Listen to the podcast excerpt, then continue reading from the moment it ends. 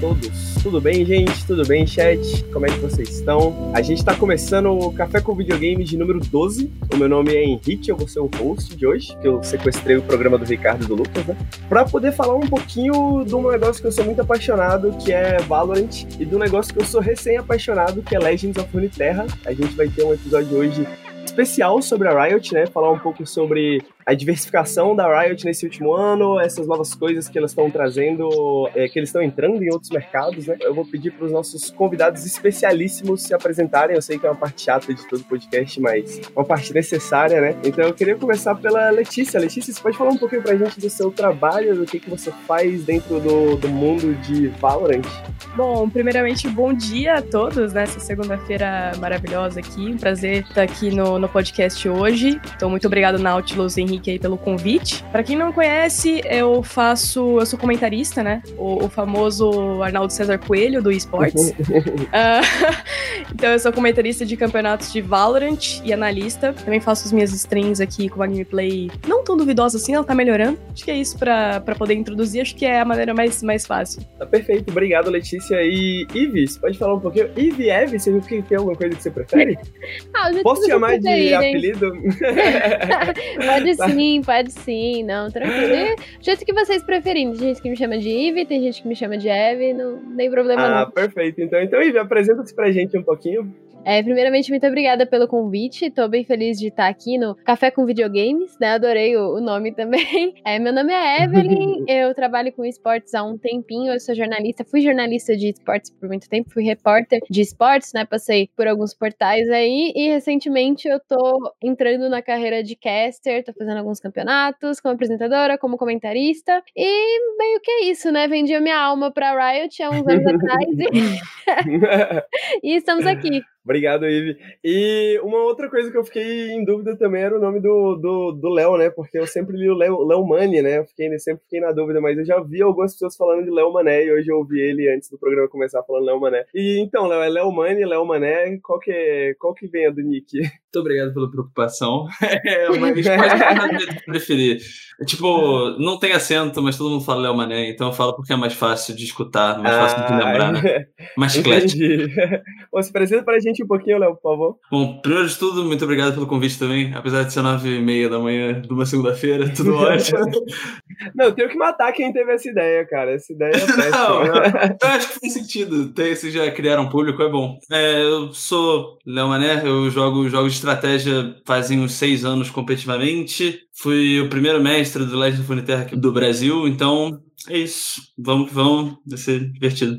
Fechado, obrigado, Léo. E bom, gente, tem algumas coisas que eu queria comentar antes da gente entrar no tema do nosso podcast, né? Primeiro, sobre por que fazer um podcast sobre a Riot uh, em pleno 2020, né? Outubro de 2020. Isso vem porque a Riot teve um ano bem interessante, né? Eu acho que foi um ano que alterou um pouco a vida de todo mundo que tá aqui nesse cast hoje, né? Acho que todo mundo, depois de outubro do ano passado, quando a Riot anunciou que ia lançar novos jogos, né? Que ia lançar o Valorant, que ia lançar o Legends of Runeterra, uh, além de um spin-offzinho para celular e tudo mais, outras coisas menos, um pouco menos relevantes. É, eu acho que todo mundo aqui passou por algumas mudanças nesse último ano. Eu comecei a jogar Valorant ensandecidamente, o Lucas quer me matar. E especificamente essa semana, né, que mal. completa...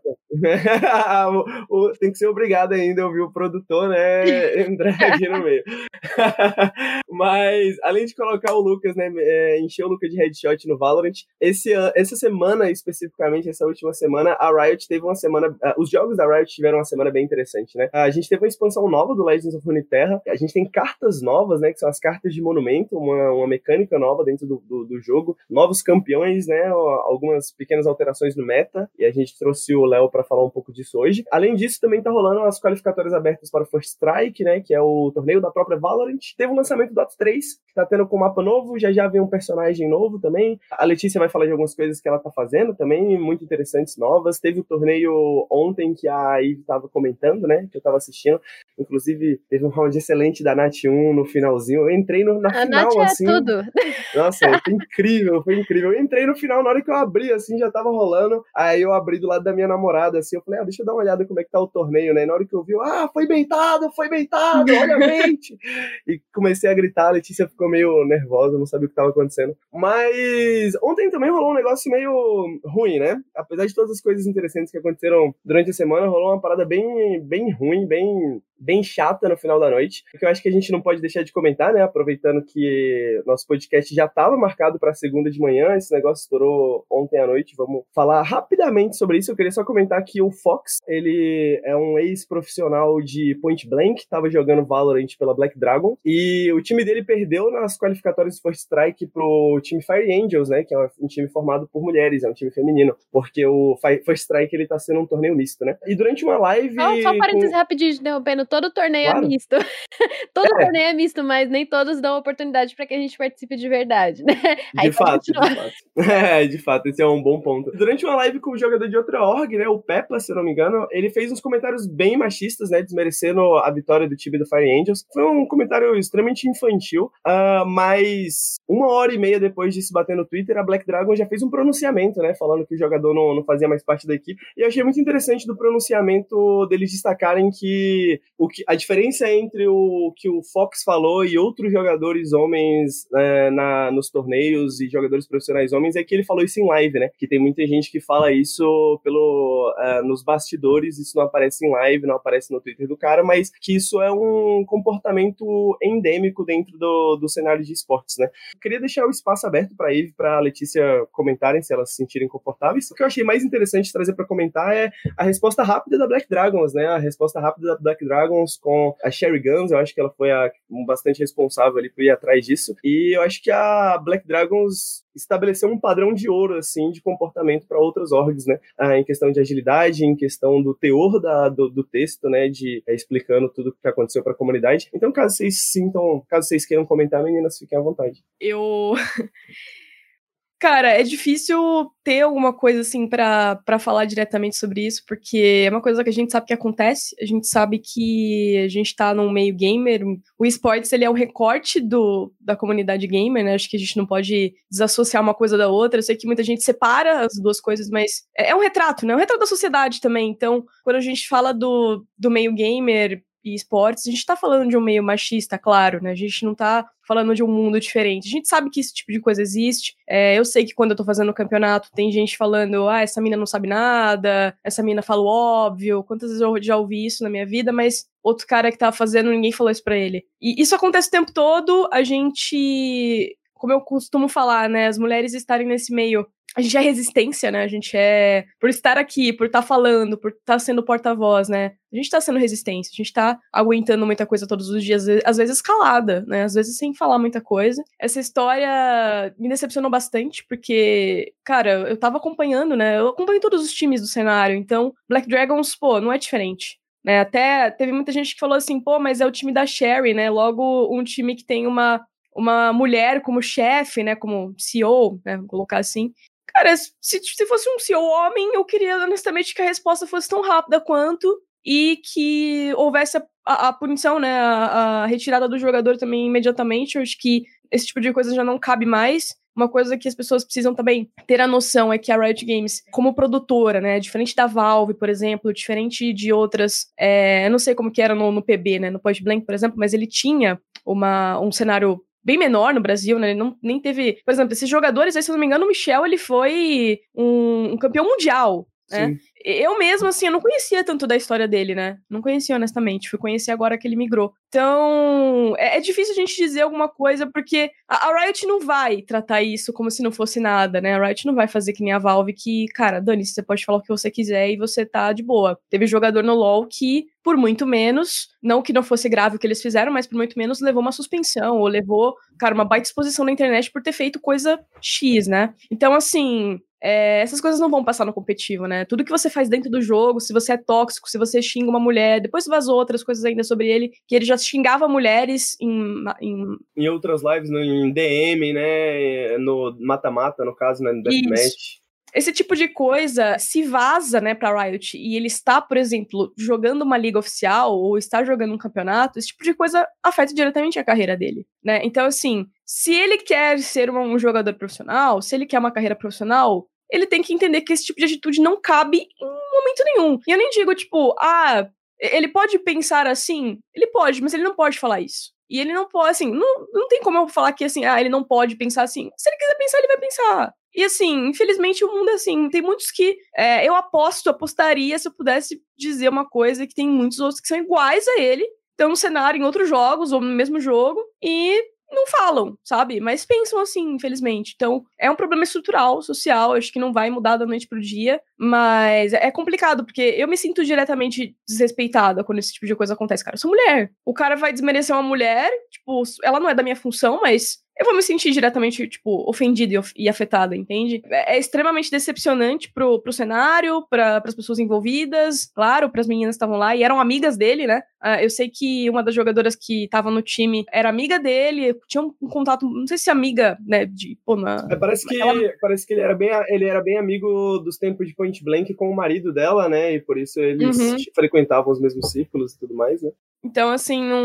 É, é difícil, sabe? É difícil dizer alguma coisa, porque, cara, ontem eu fiquei extremamente mal, extremamente decepcionada. Tô lutando para colocar as mulheres no cenário, tô lutando para as mulheres que fazem um bom trabalho serem destacadas. Eu mesma tô, cara, muito tempo aqui, sabe? Não, não, não tô desde ontem no cenário. É... E é um processo difícil, é um processo que leva que a gente aguenta, na, a gente carrega muitas coisas nas costas, sem às vezes sem falar nada, né? Então é um processo muito, muito, muito difícil, muito difícil. É, como eu falei, a gente é resistência, estando aqui e ouvindo tudo isso e aguentando tudo isso. Eu, por exemplo, eu preciso parecer forte na rede social porque tem muita mulher olhando para mim, olhando pro que eu vou fazer, e às vezes eu não consigo. Eu tenho que entender que tá tudo bem também.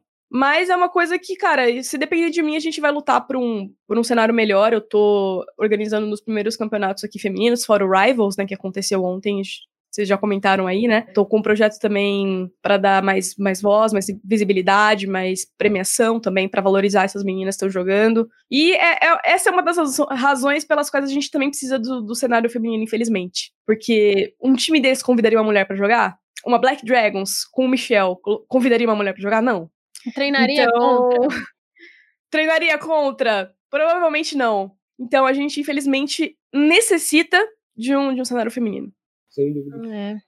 É, sobre isso, eu confesso que eu fui pega meio de surpresa ontem. Ontem à noite eu tava comentando a final do Rivals, da Rivals Women's Cup, que é o campeonato feminino da Rivals, que tava na sua segunda edição, e tava aquela série incrível de dois dos melhores times femininos do cenário, né? E assim, eu tava naquele hype daquela coisa ali, tava Tava sendo incrível fazer parte daquilo. E aí, quando eu dei uma olhadinha no Twitter, assim, entre o intervalo entre rounds, vi isso no Twitter, né? Não devia nem tá fazendo isso, mas, mas fiz. E aí eu vi daquilo que estava acontecendo, né? De que é, um jogador tinha feito aquilo, de ter falado aquela besteira no meio do. Né, falando aquilo depois de ter perdido para as meninas do First Strike. E assim, toda a comunidade feminina estava extremamente feliz com o que aquelas meninas fizeram, né? Que foi, pô, as meninas do time da, da Fire Angels, que não é um time com organização, que não é um time que tem as condições de jogar profissionalmente, estavam ganhando de um time que tem organização desde o começo do cenário de Valorant, né? Um dos poucos times que tem organização e tal, e todo esse apoio nos bastidores desde o início do cenário. E aí as meninas ganham delas e acontece isso,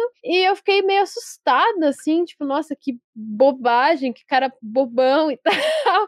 pra ser honesta, quando eu parei para olhar a discussão, como ela já tava um pouco mais avançada, não tava no, mais no ponto do nossa, que absurdo, eu fiquei surpresa positivamente com a reação da comunidade das pessoas que eu sigo, porque eram muitas críticas ao, ao, homem, eu não vi gente defendendo. Lógico que teve gente defendendo, né? Gente falando, ah, não sei o que, mas, né, tal. Só que eu, isso não era o que prevalecia. Eu vi já os outros jogadores profissionais falando contra ele. Eu vi casters do cenário, a própria Lê, que tava massivamente criticando ele. E eu acho que eu me senti eu me senti mais acolhida quando eu vi isso, sabe? Quando eu vi que tá, esse cara aparentemente é uma maçã podre, né? Porque vários jogadores do cenário falando mal dele. Depois o cara virou meme, né? O Nicolino fez um vídeo zombando dele, debochando dele e tal.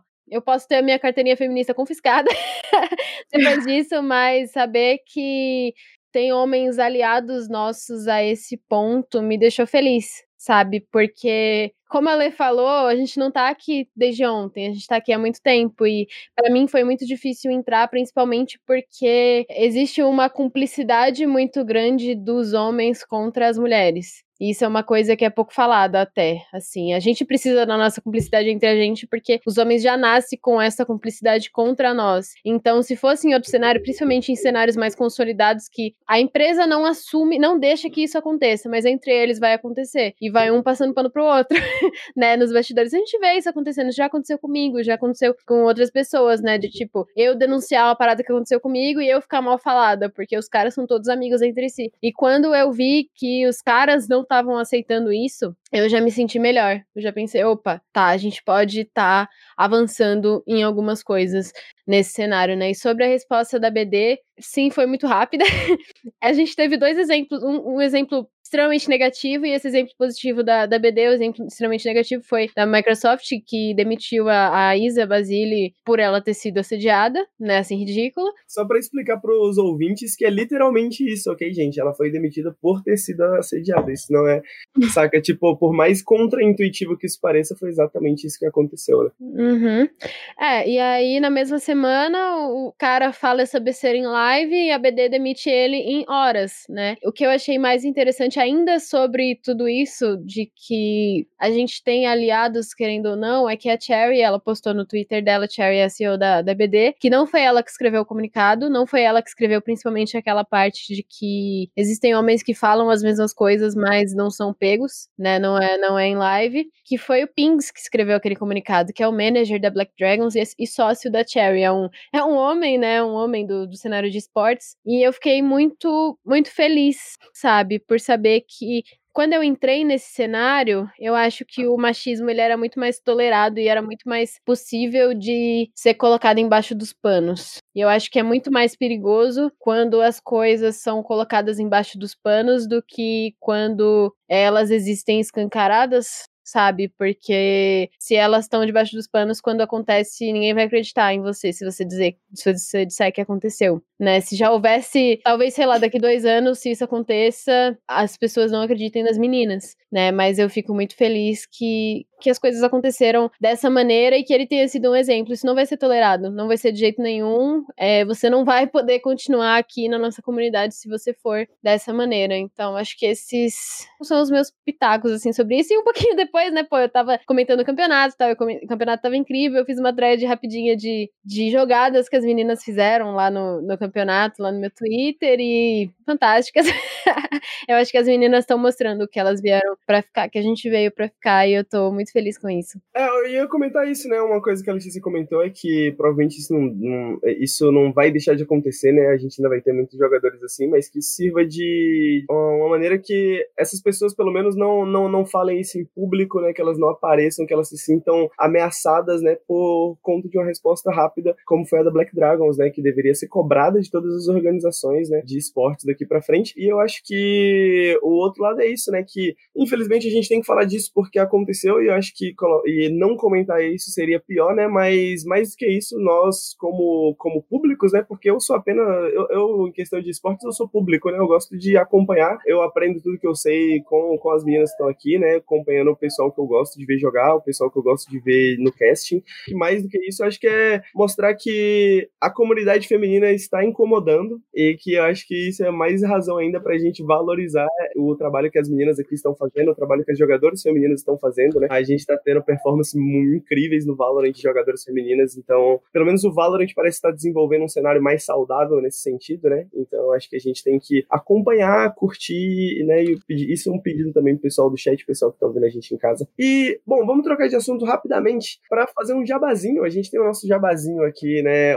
É sempre no nosso live, antes da gente entrar no tema do podcast de fato. Eu queria falar pro pessoal do chat, né? E também agradecer a Promobit, que é uma plataforma de promoções, onde você pode procurar as promoções mais interessantes que são enviadas pela própria comunidade e são checadas pelo pessoal do site, pela equipe do site da Promobit. Pô, você tá aí, tá pensando, pô, queria jogar aquele Valval, queria jogar melhor, às vezes tá faltando aquele mouse, né, mano? Aquele mousepad, aquele mouse gamer, aquele tecladinho mecânico, né? Vai ver isso, por isso que você não tá fazendo aquele clutch. Então você pode entrar entrar na Promobit e procurar uma promoção maneira, que lá sempre tem promoções muito maneiras. E se você não encontrar uma promoção do produto que você quer, você pode colocar lá pro programinha te notificar. Então é um programa muito maneiro. A gente tem o nosso link aí no chat, tem o link na descrição do podcast também para o pessoal que estiver ouvindo isso aqui em casa. É um programa que a gente recomenda pessoalmente, mas é também um, um aplicativo que está patrocinando a gente esses dois meses, né? Esse outubro e novembro, e que permitem que a gente produza conteúdos como esse, que a gente acorde nove e meia da manhã e que a gente possa forçar os convidados também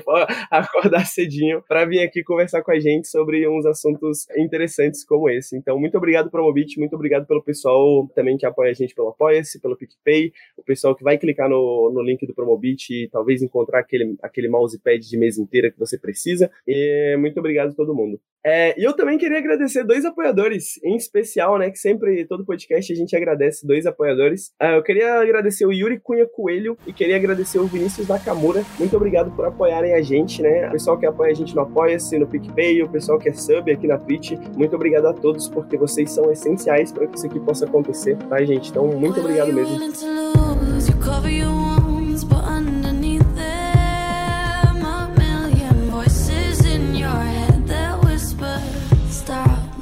Bom, gente, vamos falar da Riot então, vamos falar um pouquinho da Riot. Durante 10 anos, né, a gente conhecia a Riot como uma empresa de um jogo só, né? Tanto é que eu tava comentando com a Letícia mais cedo que a meme era que era Riot Game, né, e não Riot Games, o nome não fazia muito sentido. A Eve comentou que no evento de aniversário, eles, a, a própria Riot brincou com isso, né? Isso acho que é um, um, ponto interessante que a gente vai tocar também. A própria Riot brincou com isso, a própria Riot brincou com essa meme, porque eles passaram 10 anos trabalhando num título só. E todo mundo se perguntava quando que a Riot vai trabalhar em outros jogos, quando que ela vai fazer outras coisas. E no aniversário de 10 anos do League of Legends, que aconteceu em outubro do ano passado, aconteceu o anúncio, né? Vários jogos novos, vários títulos novos. A gente teve o spin-off de LoL para celular, a gente teve o nosso amado Counter-Strike poderzinho, a gente teve um joguinho de carta a la Hearthstone, né? Tem o jogo de luta que também ainda tá em produção, que a gente não tem muitas informações sobre. Acho que foi uma coisa que chocou um pouco todo mundo, porque de certa forma foi muito ousado também, né? Foi uma coisa que, bom, a Riot entrando no mercado de FPS tático, né? A Riot entrando no, nos jogos de carta, né? São mercados que são tem títulos de peso já e muito bem estabelecidos há um, há um tempo longo, né? Bom, se alguém podia bater de frente com esses títulos, de fato, hoje em dia eu acho que a gente vê que é a Riot, né? Não, não, não tinha ninguém. E é, o que é mais impressionante é que a Riot passou de uma empresa que tinha um jogo para quatro, né? Agora, juntando com o TFT, né? Se a gente for falar do Teamfight Tactics também. Mas não só isso, a Riot é uma empresa que passou de um ecossistema competitivo para quatro ecossistemas competitivos, né? Isso foi algo que acho que só um ano depois que a gente consegue ver esses ecossistemas competitivos começando a ser informados, né? Começando a tomar forma e a gente pode ver o que que isso vai acontecer. Outra coisa que foi interessante, eu acho que isso tem a ver com o que a Ivy tinha comentado antes da gente abrir a gravação, dessa brincadeira da Riot com as próprias memes da comunidade, né? A Riot, ela seguiu muito essa política nesse último ano, né? A, a política dela não foi ok, vamos abrir já com um torneio milionário de Valorant, né? Vamos abrir com um torneio milionário de Legends of Runeterra, né? Foi uma coisa que foi acontecendo muito devagar, né? Foi uma coisa que foi acontecendo muito próxima da comunidade, foi uma coisa acontecendo com muita comunicação, com muita interação entre o lado da comunidade e o lado dos desenvolvedores, né? O Legends of Runeterra mudou muitíssimo do beta para cá, né? O, a, o próprio Valorant também mudou, mudou significativamente várias coisas. Para falar um pouquinho disso, né? Especificamente do, do, do Legends of Runeterra, eu queria começar pelo Léo pra gente falar um pouquinho desse ano do Legends of Runeterra, né? Eu sei que você tem uma experiência com Magic, né? Eu sei que você foi, você é jogador profissional de Hearthstone. Eu vi uma entrevista sua muito interessante que chama você de triatleta, né? Que você compete tanto no Teamfight Tactics, no Hearthstone e agora no Legends of Runeterra, né? Mas antes de tudo, cara, queria que com essa experiência que você traz, com essa bagagem que você traz de outros jogos de estratégia, de outros jogos de cartas, é, se você pudesse explicar pro pessoal que tá ouvindo o que que diferencia o Legends of Runeterra desses outros títulos como Hearthstone, como Magic, assim? Bom, é Acho que para começar, o primeiro ponto do Legends of Runeterra, como você tinha comentado que ele pega essa parte do Hearthstone, né? A mecânica é muito parecida, né? Você tem vários conceitos nos jogos de cartas que são muito presentes, né? Mana, você ter o combate ali entre os personagens. Se você já teve contato com o Magic ou com o Hearthstone, você vai ter muito mais facilidade de conseguir aprender o jogo. E eu acho que o Legends of Runeterra, apesar de já estarem trabalhando há muito tempo, né? Acho que esse foi um ponto muito grande da Riot, diferente de outras companhias, é que eles botaram muito tempo antes de anunciarem qualquer coisa, né? Pelo menos o Legends of como você comentou,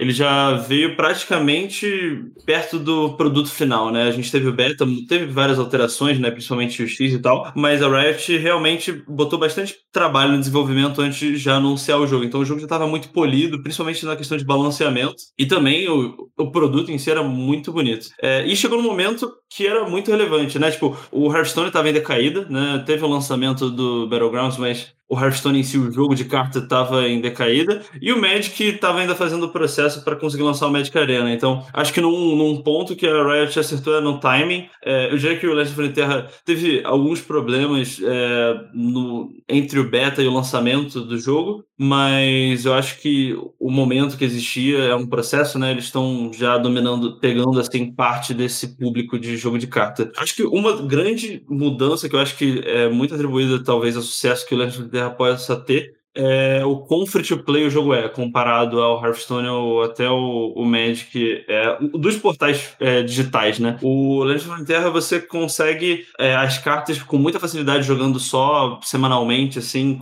pouco tempo mesmo, e enquanto os outros jogos você tem que, para começar a jogar, você tem que ou jogar, tipo, meses de graça ou botar dinheiro. Então, acho que o Legend of Terra tem bastante essa vantagem. Queria abrir um comentário, só um parênteses nisso que você tá falando dessa questão do free to play. É, eu tava pensando bastante nisso essa semana, né? Eu comecei a jogar o Legends of Terra faz cerca de duas semanas, né? Mas foi basicamente tudo que eu joguei durante essas duas últimas semanas. Fazia tempo que eu não, não lembrava do quanto eu gostava de jogo de carta. Eu joguei bastante tempo do, do Hearthstone também. E o Hearthstone, ele, depois de um tempo, quando você fica meio viciadão assim, né? Você fica, caraca, mas o que, é que eu tô fazendo com a minha vida, né? Porque você não ganha nada, né? O jogo não te dá nada, assim. Você fica meio faminto por alguma coisa ali. E enquanto isso, Legends of Terra é um jogo muito generoso, né? Como você falou. Uma das questões que eu fiquei pensando é essa questão, essa problemática particular do Runeterra e de jogos de carta de maneira geral, que você constrói uma coleção, né? Enquanto você joga. Isso causa um efeito parecido com o efeito das redes, né? Por exemplo, digamos que inventem uma, inventam uma rede aí, um competidor do, do Twitter, por exemplo, né? Você tem a sua coleção de seguidores, né? Pessoas que você segue, pessoas que te seguem, né? Então é difícil você passar para outra rede com essa resistência, né? E eu acho que até do ponto de vista de competição, assim, de competição de mercado, o Runeterra acerta bastante nisso, porque é muito mais fácil você convencer as pessoas, pô, larga essa, essa coleção que você passou cinco anos trabalhando no Hearthstone e vem pro Runeterra, porque não vai ser tão trabalhoso assim, né? Não vai ser tão duro você passar por tudo isso, né? Eu queria saber de você se isso foi um ponto positivo para você. Eu imagino que você deva ter outras questões envolvidas, porque como jogador competitivo você precisa ter, imagino, uma coleção completa e tudo mais, mas eu fico na, na dúvida se isso foi um ponto para você de em questão de experimentação do jogo e tudo mais? Com certeza. É, na verdade, na primeira semana que teve o, o beta aberto do jogo, que a gente teve fila ranqueada aberta, isso foi um grande ponto, assim ninguém tinha os decks montados, sabe? A primeira semana era. Eles tinham até limite de quanto você podia comprar por semana. Era em força de free to play. para você não ter vantagem de se botasse dinheiro. Então, eu me lembro que quando eu peguei o mestre, eu tava jogando com uma lista que tinha, tipo, uma fiora a menos, porque eu não tinha como pegar carta de nenhum.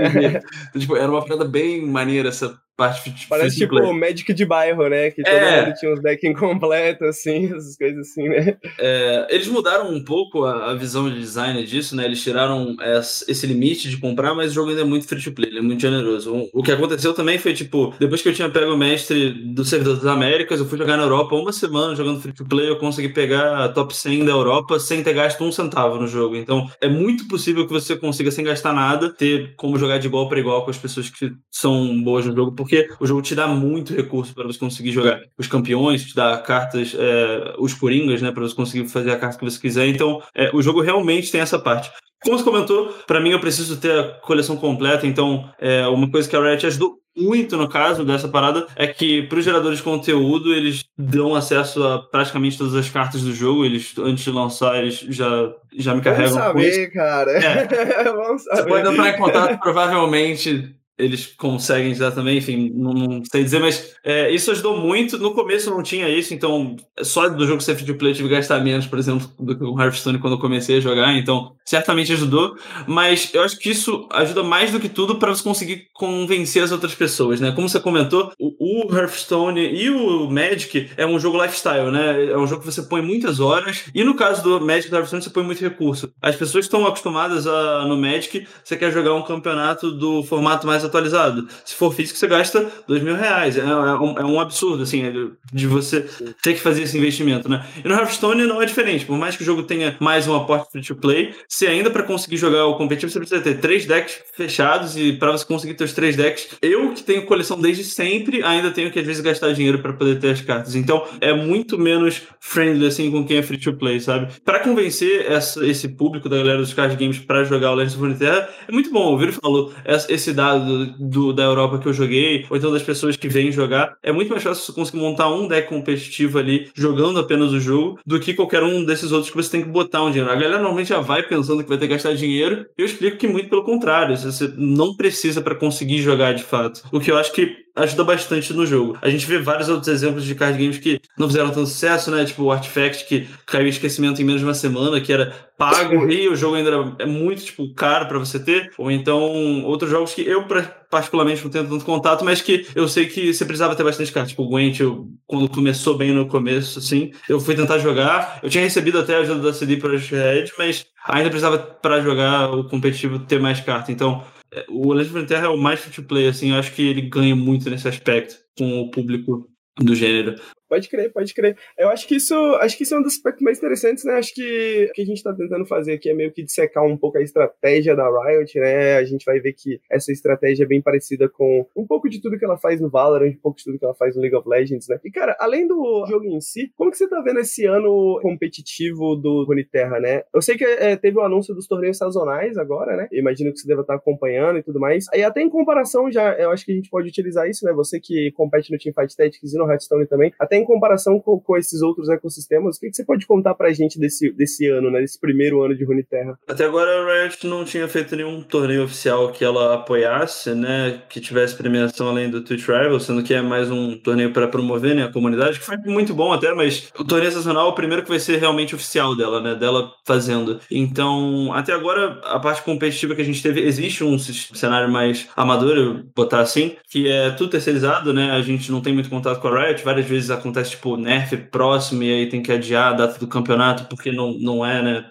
Autorizado teoricamente assim pela Riot, mas é um cenário que a gente tem muito forte, né? A gente a comunidade se esforça muito para conseguir fazer vários torneios, mas ainda não é nada muito expressivo, vamos botar assim. Até o torneio sazonal, que vai ser esse primeiro em comparação, pelo menos financeiramente falando, não é muito atraente, mas é um início da Riot fazer isso, né? Como eles falaram, esse não vai ser tipo um torneio mundial, vai ser uma coisa que vai acontecer de a cada dois meses. Certamente é legal ver eles dando essa prioridade. Eu diria também que das reuniões que eu já já tive com o diretor do jogo e tal, o, o foco deles não era, por enquanto, né, que eles ainda estavam lançando o jogo e tal, o competitivo em si do jogo, né? Agora que ele já tá com um jogo mais estruturado, existindo mais uma player base, eles estão indo para esse caminho. Mas é, eles têm que correr muito atrás. Eu diria que, na verdade, esse atraso deles é o que atribui muito aonde o jogo está hoje, né? O jogo até tem uma player base boa, apesar deles nunca terem divulgado números assim, dá para ter uma ideia da proporção da galera que atinge os rankings e tal. Mas hoje o Legends of Runeterra, mesmo comparado a esses outros jogos, ele sofre muito na questão de visibilidade na Twitch, por exemplo. A gente vê o Legends of Runeterra agora, por exemplo, deve ter 500 pessoas assistindo. A gente não tem streamers muito fortes, não tem muito gerador de conteúdo que ajuda isso do jogo. E o esportes é uma, é uma forma de marketing, né? A, a empresa faz os torneios para conseguir vender o produto dela. Que seja o, como a gente estava comentando, né? A Riot ela tem um, uma perspectiva diferente de mercado do que o Magic Hearthstone. Eles, vem, eles ganham, lucram, né? Vendendo o produto em si de carta. O, a Riot ela tenta sempre fazer com a skin, ou então coisas cosméticas que não mudem no jogo em si para não ter vantagem, o que é ótimo na minha opinião. E que no caso da of Terra precisa ter mais coisas de marketing para as pessoas se sentirem inclinadas a conseguirem investir no jogo e comprar as skins. E não tendo torneio, acho que eles perdem muito nisso. Não tem muito esse costume já das pessoas pensarem, ah, quero assistir Legends of Terra. Então é, é uma coisa que com a criação do sistema competitivo acho que vai ajudar muito o oficial da Riot e que eles precisam correr atrás, mas eu acho que ainda dá tempo considerando todas essas variáveis que a gente está comentando, né? O jogo ser free to play, o jogo ser já desse universo que é muito forte, né? De, de League of Legends, que a galera curte muito, e conseguir pegar esse público, né? Da, do, do cenário competitivo eu vejo isso que você comentou, né? Eu vejo números bem inexpressivos, né, do, do Rony Terra no, na Twitch, né? Ontem mesmo, antes de dormir, eu entrei lá, devia ter mil, mil pessoas é. e pouco assistindo a categoria como um todo, né? Não um streamer específico, e na verdade a maioria, 90% é, desse público estava em um streamer específico, né?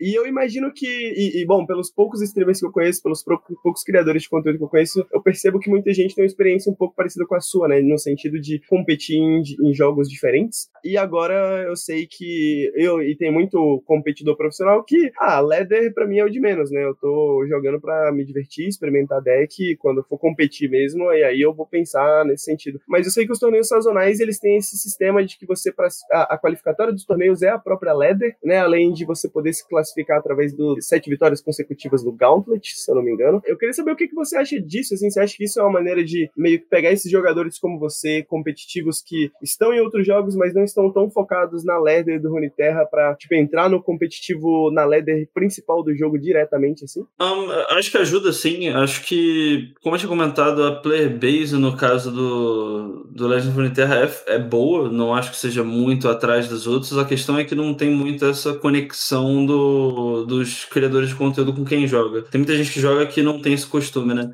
Pensa que, comparando outros jogos, é, é muito estranho, mas é como se todo jogador mestre ou mais do LoL é, assistisse. Só essas pessoas. É, é, muito menos pessoas assistindo em relação que jogam o jogo do que o LoL ou então o Valorant. Assim, tipo, é como se tivesse uma parcela tipo, muito pequena de quem joga. Então, é, ter esse movimento de você dar uma valorização para ladder, né? são os 700 melhores colocados de cada servidor a, até dezembro vão conseguir jogar esse campeonato. Então, é, se você pega mestre, você consegue subir lá os seus pontos de liga, você pode se qualificar. E a outra forma, como você comentou, é da contenda, né? Fazendo sete vitórias seguidas, você ganha a glória Prime, assim, lá que é o nome. Se você conseguir 5, você se qualifica. Então as pessoas que têm mais, no caso, 320 e poucas pessoas, 24, se eu não me engano.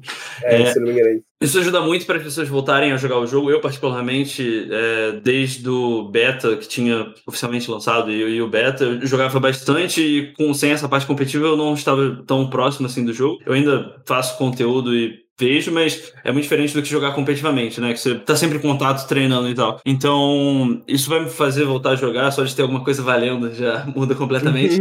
então, sim, a, acho que ajuda, acho que vai muito mais para pegar esse público, é, depende muito mais da, da questão de quão consolidado é o cenário e qual é a recompensa financeira, né? Eu assim, eu conheço, tenho muitos amigos que o, o intuito deles é ir para onde tem o dinheiro, porque o, em card game, principalmente, jogos estratégia, os conceitos são muito parecidos, né? É, você consegue ver que as pessoas conseguem muito mais facilmente importar de um jogo para o outro do que, por exemplo, de jogos de reflexo que são tem muitas variáveis complexas que você tem que entender. Muita memória muscular também, Sim, né? É. Que é difícil transitar, né? Enquanto nos jogos de estratégia, de que você tem mais tempo para pensar, fazer o min-max ali da competição é, é, muito mais simples de você conseguir importar. É claro que tem a questão do meta de cada jogo, você tem que treinar para estar tá mais familiar, mas é mais simples de você ir para onde é mais recompensador, vamos botar assim. E, assim, por enquanto, na verdade, por mais que esse torneio sazonal tenha sido lançado, o campeão do torneio de 1024 pessoas ganha 10 mil dólares. Eles só anunciaram isso até agora, mas não é algo muito expressivo comparando com o Magic ou Hearthstone hoje, é, do sistema competitivo que eles têm. Mas é o início e mostra que a Riot está se preocupando, né?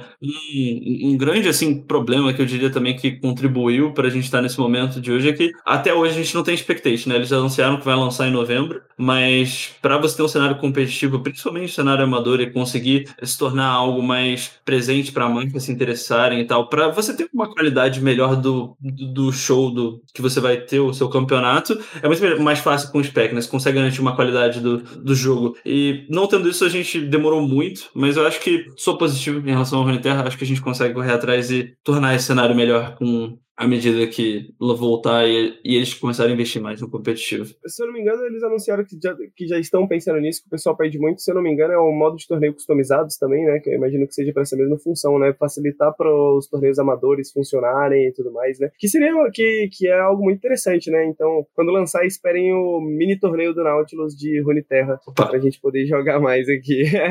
vamos, vamos ver se o Léo Mani faz um comentário para nós, quem sabe. Embora, só chamar. Uma coisa que você falou do do, do Runeterra, essa questão do min-max, né? Voltando a jogar jogos de carta, eu joguei bastante tempo jogos de carta, mas eu passei bastante tempo sem jogar, né? Eu sou fascinado por Netrunner, que é um jogo que pouca gente conhece, mas que é um jogo fantástico de cartas. Uma coisa que eu vejo do, dos jogos de carta é que eles têm um foco, de certa forma, talvez por conta disso que você falou, né? Dessa facilidade de fazer o min-max, de pensar e o tempo que você tem para pensar. Eles têm um foco muito grande no meta, né? No sentido de que parece que eles têm uma abstração maior do que os outros jogos, né? O, o, o meta de um, de um, do Valorant, do League of Legends, ele se desenvolve de maneiras diferentes, eu sinto, assim, do que um jogo de cartas, porque eu acho que o jogo de cartas tem um feedback muito mais rápido, né? O, o, meta muda de maneira muito mais rápida, as respostas ao meta, elas vêm de maneira muito mais rápidas, né? A não ser em casos quando você tem alguns problemas que você tem no Magic, por exemplo, a questão das cartas físicas, né? Que os, a única coisa que os torneios podem fazer é banir as cartas, mas no caso do Runeterra, eles fizeram bastante buffs, bastante nerfs e tal, tal, tal. Mas eu vejo a galera reclamar bastante de uns atrasos que, que rolam, né? Atribuir isso ao fato de que o jogo ele também é mobile e de que para você colocar um update na Apple Store ou na, na Play Store requer algumas semanas de análise e tudo mais. Por exemplo, o pessoal tá algumas semanas reclamando do Lee Sin, né? Do, do, do meta do Lee Sin no Runeterra. A Riot lançou o update agora com a expansão, antes da gente falar dela um pouquinho, mas ainda não anunciou, ainda falou que daqui a só duas semanas que vai sair o nerf pro Lee Sin, né? Que falou que já sabe que o Lee Sin não tá num bom lugar, que eles já querem mudar, mas ainda falta duas semanas. Você acha que, que isso atrapalha o meta do Runeterra? Você acha que o, o, o meta tem problemas além desse hoje em dia, assim? Olha, eu diria que esse problema do Lee Sin é pontual, é um problema, com certeza. Eu acho que é, tem sido um pouco problemático pro meta, mas é, eu diria que a Riot, na verdade, da parte do balanceamento, eu fico muito mais feliz com o posicionamento delas e o, o que eles terem feito até hoje, comparando do que o Magic e o próprio Hearthstone. Essa questão de nerf e tal, eles fazem com muita frequência, ou que jogos de carta no geral, né? Como você comentou do Magic, por ser físico, você não tem como fazer isso. E no caso do Hearthstone, eles, por ser mobile, uma grande questão deles é que grande parte da, do público da player base, tipo, Hearthstone tem, sei lá, 50 milhões, eu me lembro que eles tinham anunciado, anunciado uma época. E grande parte joga mobile, não tem nem contato competitivo, então joga ranked, sabe? Então, imagina você montou, abriu um pacotinho, você montou lá o seu deck com uma carta tal, e você abre o jogo e mudaram sua carta. E você nem entende por quê. Porque você não tá com a parte competitiva. Então, é uma experiência muito ruim, né? O design do jogo é feito para todo mundo, não só para quem joga competitivamente. Então, é muito ruim pro jogador mais casual, que só joga o jogo for fun, entrar e ver que tipo, o deck dele foi mudado e ele não pode fazer nada em relação a isso. A mudança em si, geralmente, principalmente nesses jogos que você muda completamente a carta, é, é muito mais impactante para o jogador do que em outros que você ainda está fazendo. Uma grande questão disso, você estava falando, né, do, dos jogos de cartas serem mais ligados ao meta, você, quando tem uma mudança, impacta muito mais. É porque, tipo, por exemplo, se eu jogar contra o Faker LOL, mesmo se eu jogar com, sei lá, o boneco mais roubado do patch e ele jogar com. tem a pior rede do patch, ele ainda vai ganhar de mim, porque ele é muito melhor do que eu e a skill tem uma questão ali. Agora, se eu jogar é, um jogo de carta, você sempre extrai 100% de cada carta, né? Diferente do que se tiver o reflexo, eu não vou conseguir extrair 100% do campeão lá. Se eu pagar 2 pra fazer um bicho 2-2, ele vai pagar 2 pra fazer um bicho 3-3, ele vai ganhar sempre, não, não tem muito como. É, uhum. Então, mesmo é, é, diferente nesse aspecto, né? Mas eu, eu gosto muito do, do, jeito que a Riot tá balanceando o Legends of Terra em comparação aos outros jogos de cartas, que eles tomam um balanceamento de uma forma muito mais séria e do jeito certo, digital. Eles têm a possibilidade de mudar as cartas, então acho ótimo. Mas eu acho que o impacto em si, tipo, do Licinho, acho que é só um caso à parte. Geralmente eles fazem bem rápido. E mesmo, tipo, duas semanas, para quem tá acostumado com o Magic, que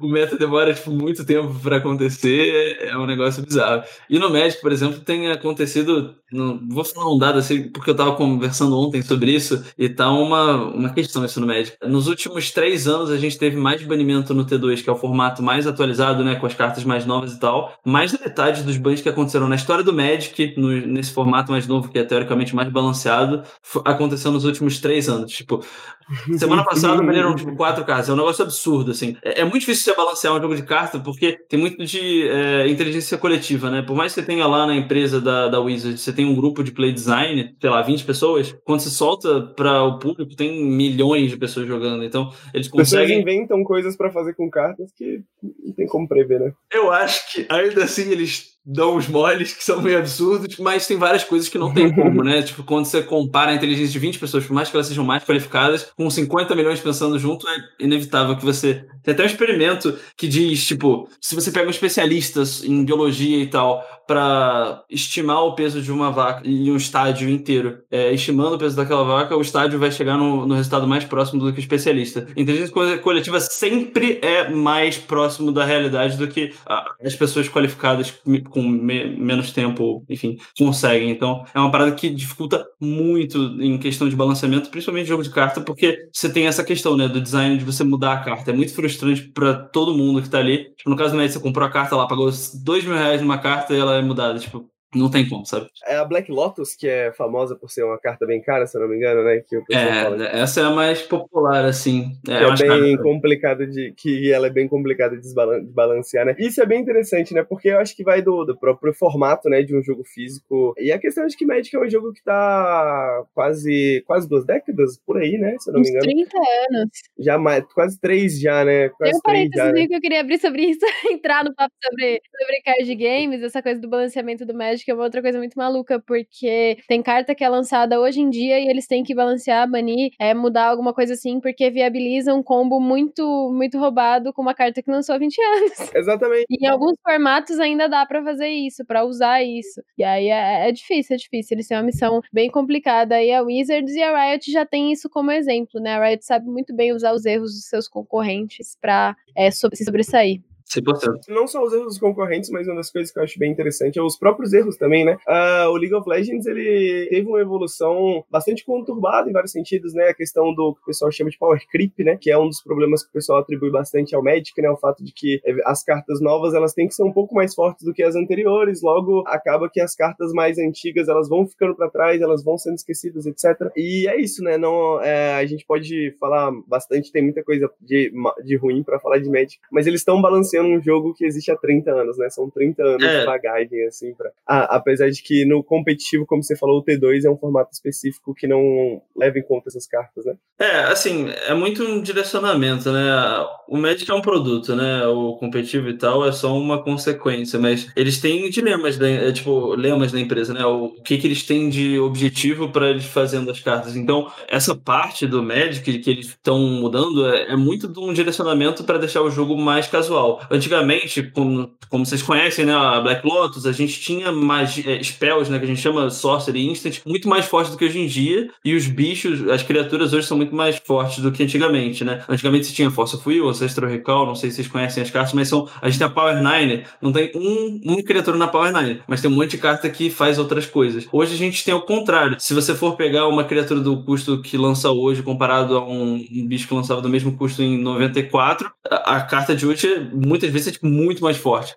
Então, eles fazem isso porque o objetivo do jogo é, quando você compra lá uma pessoa, uma criança vai lá, pede para comprar o Magic na loja e vai jogar com o pai, é muito mais divertido ele fazer um bicho e bater, e aí o bicho dele morre e eles trocam ali a porrada e o jogo ser baseado nisso, do que você, tipo, ah, fazer um bicho, ah, eu countero. É, é muito frustrante a, a, sensação, entendeu? O jogador novo, ele se sente muito pior quando você tá enfrentando, tipo, ah, eu countero, ah, eu te dou 20 de dano aqui, ah, eu faço não sei é, o que, magia. Você tá jogando com regras, né, e não exatamente monstros ali né? Não são coisas mais são coisas mais abstratas. É, então, esse movimento do Magic hoje a gente tem magias muito piores e criaturas e Planeswalker, coisas que são ficam na mesa e você consegue sentir muito mais forte, né? Esse esse movimento de design do Magic vem muito daí, né? A ideia da empresa de conseguir vender carta, eles acreditam que para o público do jogo é melhor assim. Mas historicamente, principalmente hoje, a gente vê que é, eles estão até perdendo um pouco a mão, né? Esse dado de que eles tiveram que banir mais de metade das cartas que eles baniram nos últimos três anos mostram que alguma coisa está errada. Tipo, pode fazer power creep, mas vamos com calma, sabe? Teve uma é. carta Oco, ele lançou e dominou todos os formatos e tiveram que banir em vários formatos. Tipo, tinha um deck competitivo que ganhou um torneio de Brawl que era Oco, duas cartas que não que são costumes geram mana e Lands. E o deck ganhou o campeonato com uma carta, três cartas só e 57 terrenos. De tão quebrada que era a carta.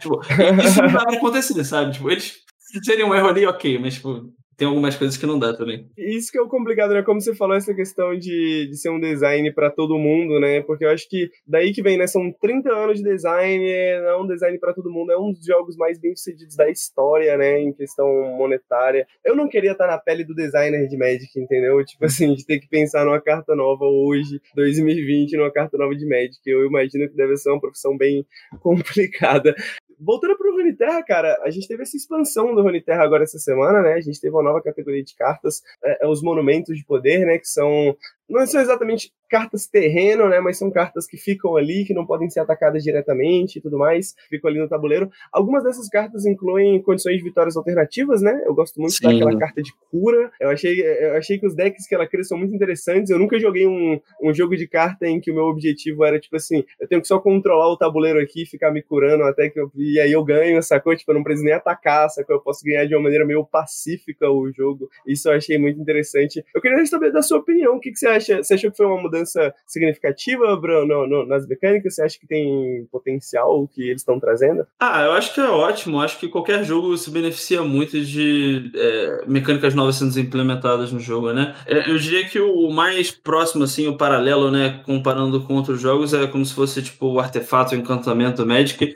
mas acho que ajuda muito. Acho que o Legend of Terra, isso que você comentou, é que é muito divertido, é que ele consegue criar frequentemente é, condições alternativas de vitória, né? Eu acho que, principalmente nessa, a gente teve seis monumentos lançados e essa de cura Nascente Estelar que você comentou, ela ajuda muito, né? Ela veio junto com a, a Soraka, né? Ela vem com essa ideia de você conseguir curar. Para quem não sabe, é, essa carta ela cura todos os seus aliados todo fim de turno. E se você chegar ao número X, que é 22, você consegue ganhar o jogo no fim do turno. Então, você não precisa necessariamente tipo, levar a vida do Nexus do seu oponente a zero. Então, isso é muito divertido, mas eu acho que uma coisa em comum de todos os monumentos, né? Esse em específico é mais diferente, mas todos eles têm uma ideia mais de ficar te dando recursos curso, então conseguir uma coisa ao longo prazo te dá bastante vantagem, né? A gente tem o Abismo Uivante, né, que é o Aran do LoL, que eu achei muito divertido o design em si. Eu particularmente sou muito oposto à, à, à carta em si, a ideia dela existir, mas ela é muito divertida pro, pro jogo que ela fica te dando campeões aleatórios evoluídos, né? No Legend of Terra a gente tem uma mecânica de você evoluir o seu campeão, então, por exemplo, você joga com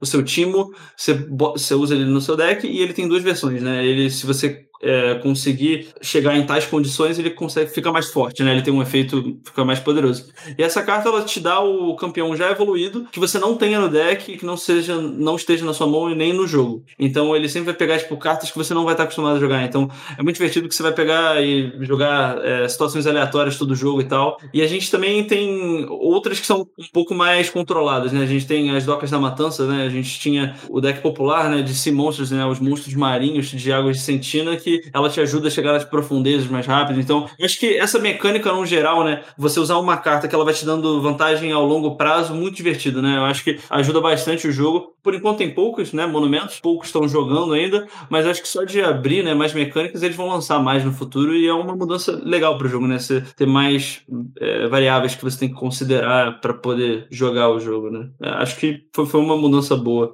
O jogo era muito focado no combate, né? Exatamente, exatamente. Eu tava comentando com, com o chat que eu, eu eu curso um deck baratinho de, de face, né? De você. Que eu, eu já achava ele interessante por causa disso, né? Porque parece que você tá jogando outro jogo, né? Os caras estão lá preocupados com, com bichinho, com o monstrinho. Ah, vou colocar meu Trindami no, no jogo e eu tô preocupado em jogar outra parada, né? Uhum. Diferente. Eu acho que os monumentos permitem um pouco disso, assim, também. E, cara, pra terminar a, a, a, o nosso bloco aqui sobre, sobre Runeterra, eu queria saber da sua opinião de maneira geral, o que, que você espera daqui pra frente, o que é, o que, que você gostaria de ver a Riot trazendo pro Runeterra, como que você gostaria de ver o Rony Terra evoluindo e nesse tipo de sentido, assim? Eu já pensei tanto nisso. É, imagina.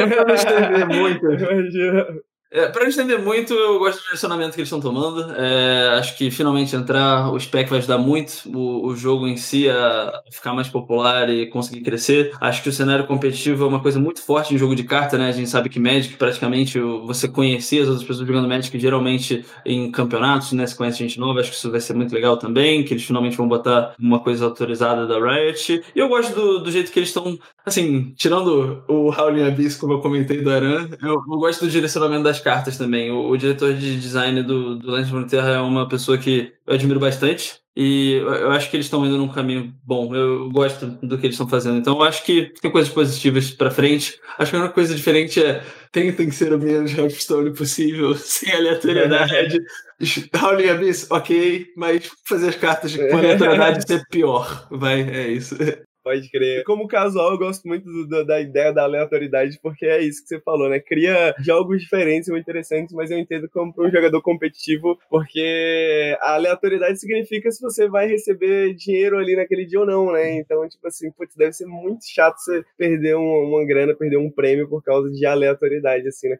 É, foi o que eu comentei, tipo, eu entendo completamente, tipo, eu trabalho como game designer além, né? Eu não, não só jogo competitivo hoje em dia, então, tipo, eu entendo completamente essa parada de você ter que criar coisas para o público, que quem joga mais de 90% não é competitivo. A galera pode até assistir, mas é casual. O jogo é feito para conseguir vender, não necessariamente para poder competir. Se fosse para competir, uhum. vai ficar xadrez, sabe? Um dos meus vídeos favoritos na internet é sobre jogadores de pôquer, né? E o nome, acho que o nome do vídeo diz tudo, né? Se chama Por que, que eu faço isso com a minha vida, né? Que aí você tem jogadores de pôquer que são jogadores de pôquer profissionais, é, jogadores de pôquer que ganharam muito dinheiro durante suas carreiras jogando pôquer, mas é isso, né? Um dia, um ano o cara ganha muito dinheiro, no outro ano o cara não ganha nada, né? Porque é um sistema um pouco diferente, por isso a participação em vários torneios e eles têm uns esquemas próprios também, né? Muito interessantes. Eu já teve um torneio de Hearthstone que eu joguei da que era o, o, time brasileiro jogando, a gente tava jogando contra a. A gente tava 2 a 0 na melhor de 5 e a gente perdeu tipo mil dólares a possibilidade de jogar na Gamescom num 1, 6, 16% de chance. perdeu. Hoje, no mínimo 5 mil reais cada um e viajar pra Gamescom e potencialmente ganhar o campeonato. Foi um negócio bem Cara... deprimente. Mas isso são casos de vários que já aconteceram comigo, mas tipo, Sim. É, assim, é frustrante, eu entendo o que você tá falando. Deve ser muito complicado. Eu admiro muito uma, uma pessoa como você, assim, que joga isso competitivamente, porque eu imagino que deve ser, deve ser um mundo diferente, assim, de possibilidades diferentes, assim, né? A gente aprende bem a lidar com a frustração. Imagino.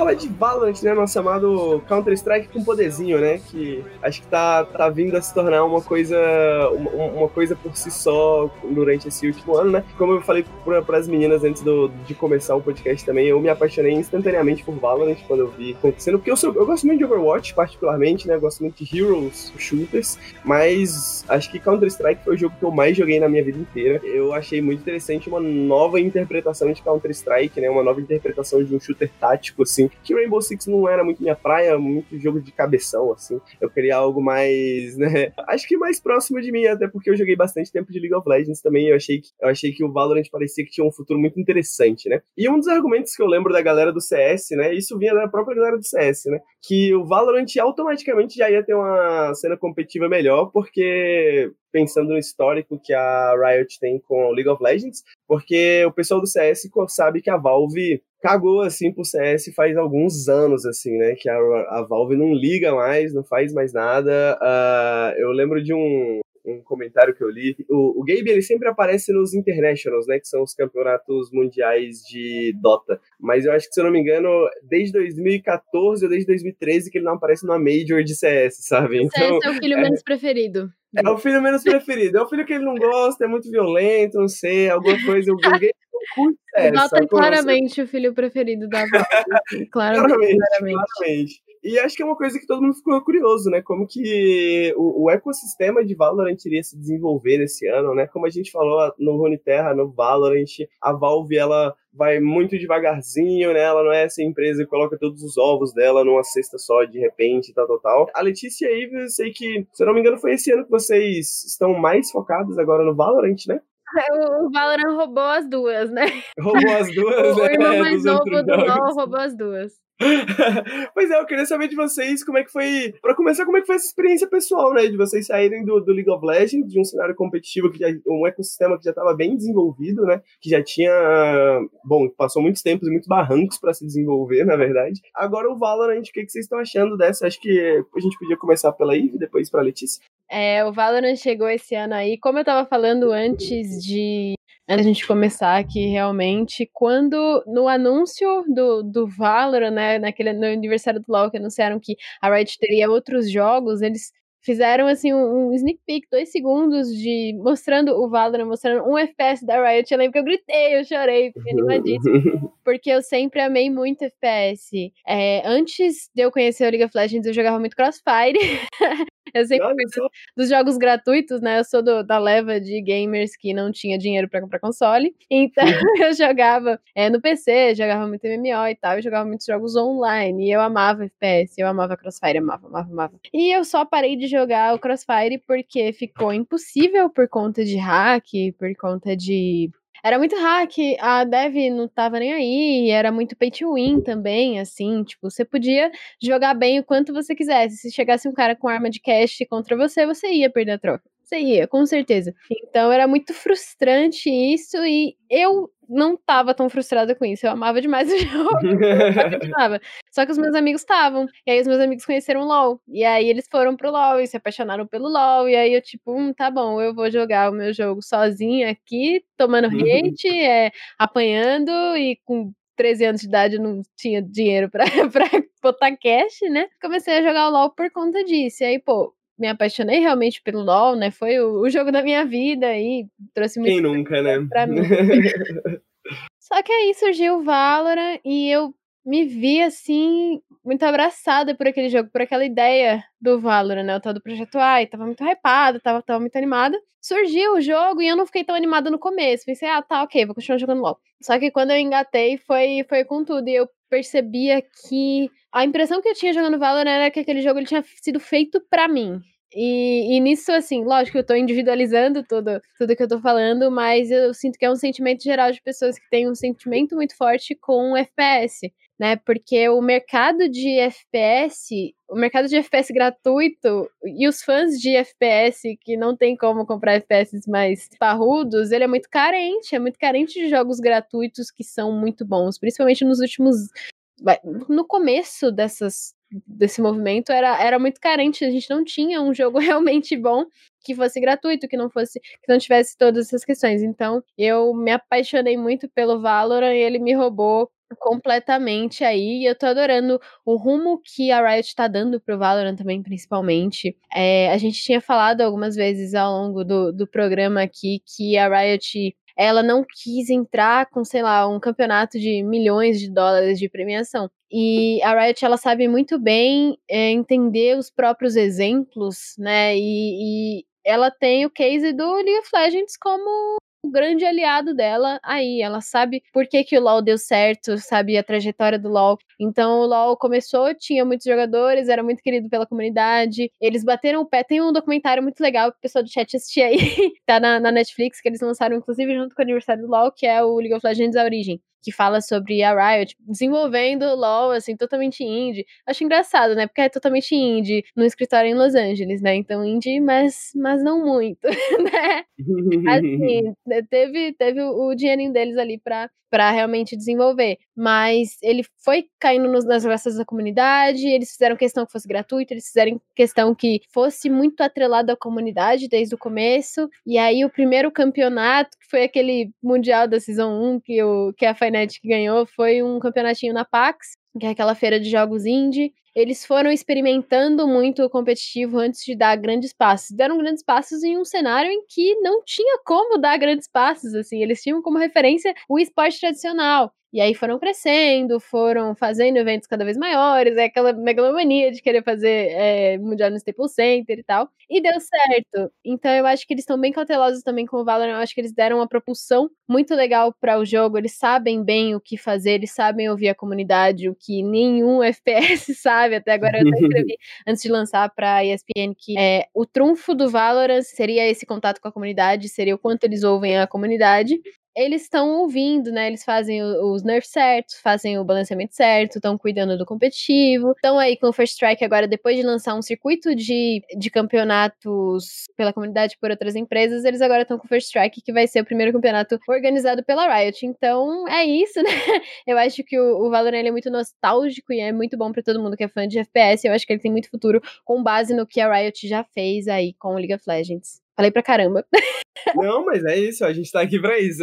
A gente tá aqui pra te ouvir. Só um adendo, queria expressar a minha inveja que a Red tem com o Valorant do que com o of Terra TFT. o jogo, o, jogo... o é claramente o filho do meio. O, é. Cara, o jogo lançou. Eu nem sei se já lançou de fato, mas quando tava no beta já tinha spectate, já tinha como você criar custom game. Até hoje, TFT não tem como fazer custom game. Bom, você faz pelo normal, não tem spectate, Legends of Terra ainda não tem spectate. Nem torneio, assim, só, só queria comentar. O, o pessoal do Valorant já, já quer modo replay, né? A gente já tá, a gente já tá criticando o Spectator. Já tá reclamando, não é exatamente. A gente tá criticando que ele não mostra HP, que ele não mostra nada. Mas o, o, é, o, que vocês falaram, pontuaram é bem verdade. Tipo, a Riot entrou muito bem focada nisso, né? Acho que, assim, eu não sou muito familiar assim com o cenário do, dos outros jogos também. Eu só assisto, eu gosto bastante de assistir, mas eu sinto que eles pegaram bem certo, bem certeiramente, né? Tipo, já começaram fazendo os campeonatos, spectate, bem, bem legal.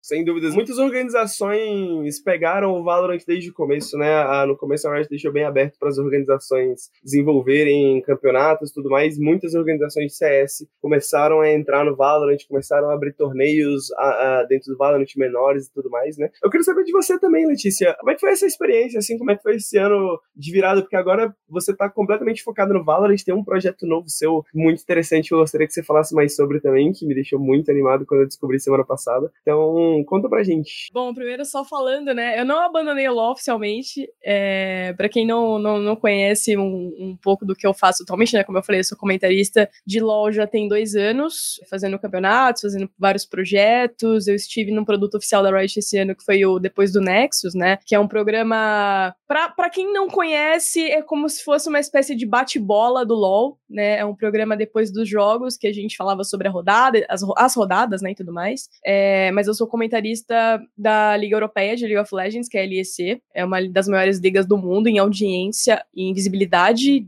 qualquer modo, né? Os jogadores também são considerados os melhores do mundo hoje, tanto que, dando um adendo pro pessoal, no Mundial atual que tá rolando, um dos times da LEC tá agora nas semifinais né, do Mundial. Os melhores conteúdos para assistir de madrugada, inclusive.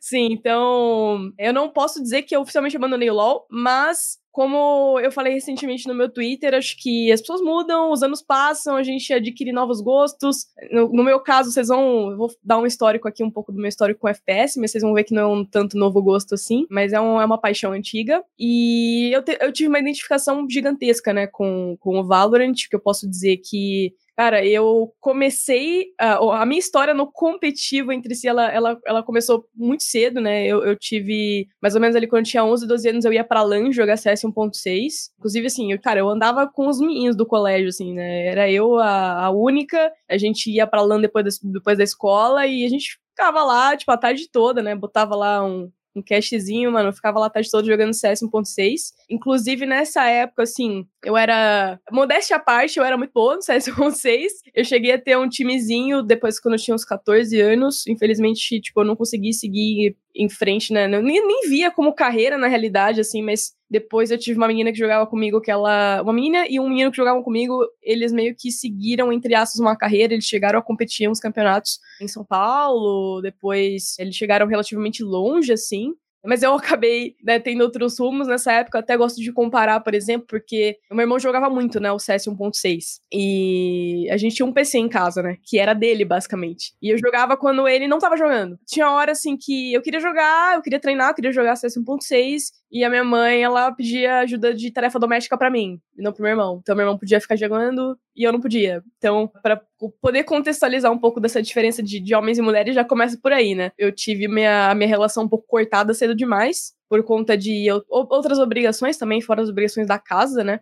É, então, minha história com o FPS ela começou mais ou menos por aí, mas eu, eu tive um vínculo muito grande com o Dota 2, né? O Dota 2 que me levou pro League of Legends. O Dota 2 foi um dos jogos da minha vida, se assim posso dizer. E na sequência, eu, meus amigos, quando eles migraram do Dota 2 pro LoL, assim, eu acabei migrando junto, mas eu era. Eu não gostava de LoL. É, eu tinha essa dificuldade em, em, em, jogar o LoL, porque eu achava que o Dota era muito mais legal, muito mais complexo. E aí depois a, que ironia da vida, né? Acabei virando comentário mas inclusive, né? Cheguei talvez nos pontos altos da minha carreira como comentarista de LoL esse ano. Bom, o, o, Valorant, ele, quando ele apareceu, eu honestamente eu não. Eu sabia que ele ia ser algo grande, porque a Riot Games estava envolvida. A Riot Games, ela tradicionalmente é conhecida por ouvir a comunidade, a Evelyn já falou um pouco sobre isso, mas também pela qualidade, né? Acho que a gente já tocou um pouco no ponto de ser inclusivo, né? Os jogos. Acho que um dos maiores exemplos que a gente tem atualmente é o Free Fire, né? O Free Fire é um jogo absurdamente inclusivo, não só por ser gratuito, mas porque ele tá disponível para mobile, ele tem um, ele é,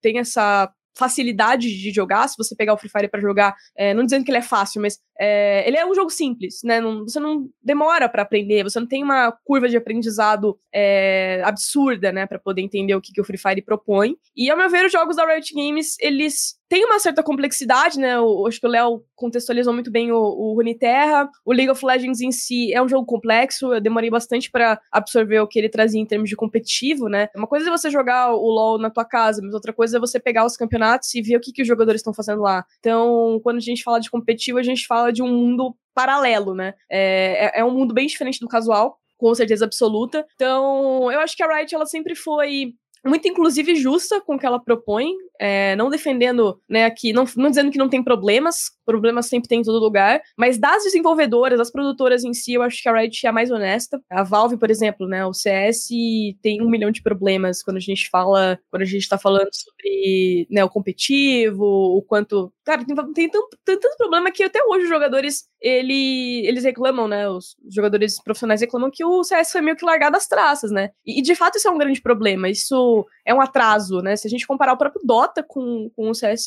CSGO, uh, o International é um dos produtos gigantesco que o CSGO ainda sonha, né, com algo do tipo. Então, de fato, tem essa, essa diferenciação. O Valorant, para mim, é um jogo que ele uniu o melhor dos dois mundos, assim, para mim. Porque é, eu sempre, cara, por mais que eu não. Eu trabalhei com CSGO esse ano, né? Mas eu não comecei minha carreira no CSGO, nem no CS 1.6 lá atrás. Mas eu, eu gosto muito do CS, assim. Eu, um dos jogos que eu, cara, sou viciado em assistir competitivo é CS. Comparando um pouco com o Runeterra, ou com até o próprio League of Legends mesmo, o Valorant é um jogo muito simples, porque se a gente for pensar, o Runeterra ele tem exigências com os jogadores que o Valorant não tem, em termos de, de você ter, você pensar, claro, são exigências diferentes, assim eu posso dizer, para ficar melhor colocado, mas o Valorant é da bala, né? Claro que da bala nem sempre é fácil, você precisa é, ter uma precisão. Eu uma que sei, eu que sei. mas assim, eu diria que são competências diferentes, mas eu, eu é, é, muito mais fácil você apresentar um jogo como um FPS para um player do que um jogo como Runeterra, né? Que é um jogo que ele exige alguns conhecimentos de alguns conceitos. O próprio LoL também, né? O LoL em alto nível ele exige um entendimento de alguns conceitos. Você tem um, campeões ali com uma série, série de funções diferentes dentro do jogo. Eu acho que o FPS tático ele é mais simples de, de, de você entender os conceitos, né? De você pensar, pô, eu tenho um, um site eu preciso fazer essa entrada aqui no site para plantar a, a bomba, no Spike no caso, e, meu, é, a gente tem que fazer um planejamento para entrar no site de, e defender o site depois. E, e o ataque é isso, e a defesa é outra proposta. Eu acho que é muito mais fácil você entender o que você precisa fazer round a round. Claro que não tô falando que o jogo é simples, pô, é fácil, vai lá e joga e pega. Radiante, Radiante tá ligado? Mas, mas, até pro espectador, né? Você vê assim, você vê uma arma, você vê uma bala saindo, você vê uma bala indo na cabeça, você entendeu o que aconteceu, né? Tipo assim, alguém morreu. Você vê um poderzinho ali queimando no chão, queimou o cara, pô, você entendeu o que tá acontecendo. Acho que o que a Letícia disse é muito verdade. Acho que FPS é o mais próximo assim de esporte convencional que a gente tem. Você vê o, é, o que você comentou, você vê, você já sabe o que está acontecendo. Se você pega a partida do Mundial de CS, você pode não entender as nuances, né? Ou as estratégias, mas você vê o cara dando bala, jogando uma granada, você entende o que está acontecendo. Exatamente. No ano passado eu tava assistindo um Major de CS, tava o MBR jogando, e aí eu assistindo na sala e do nada minha mãe tava torcendo pro MBR.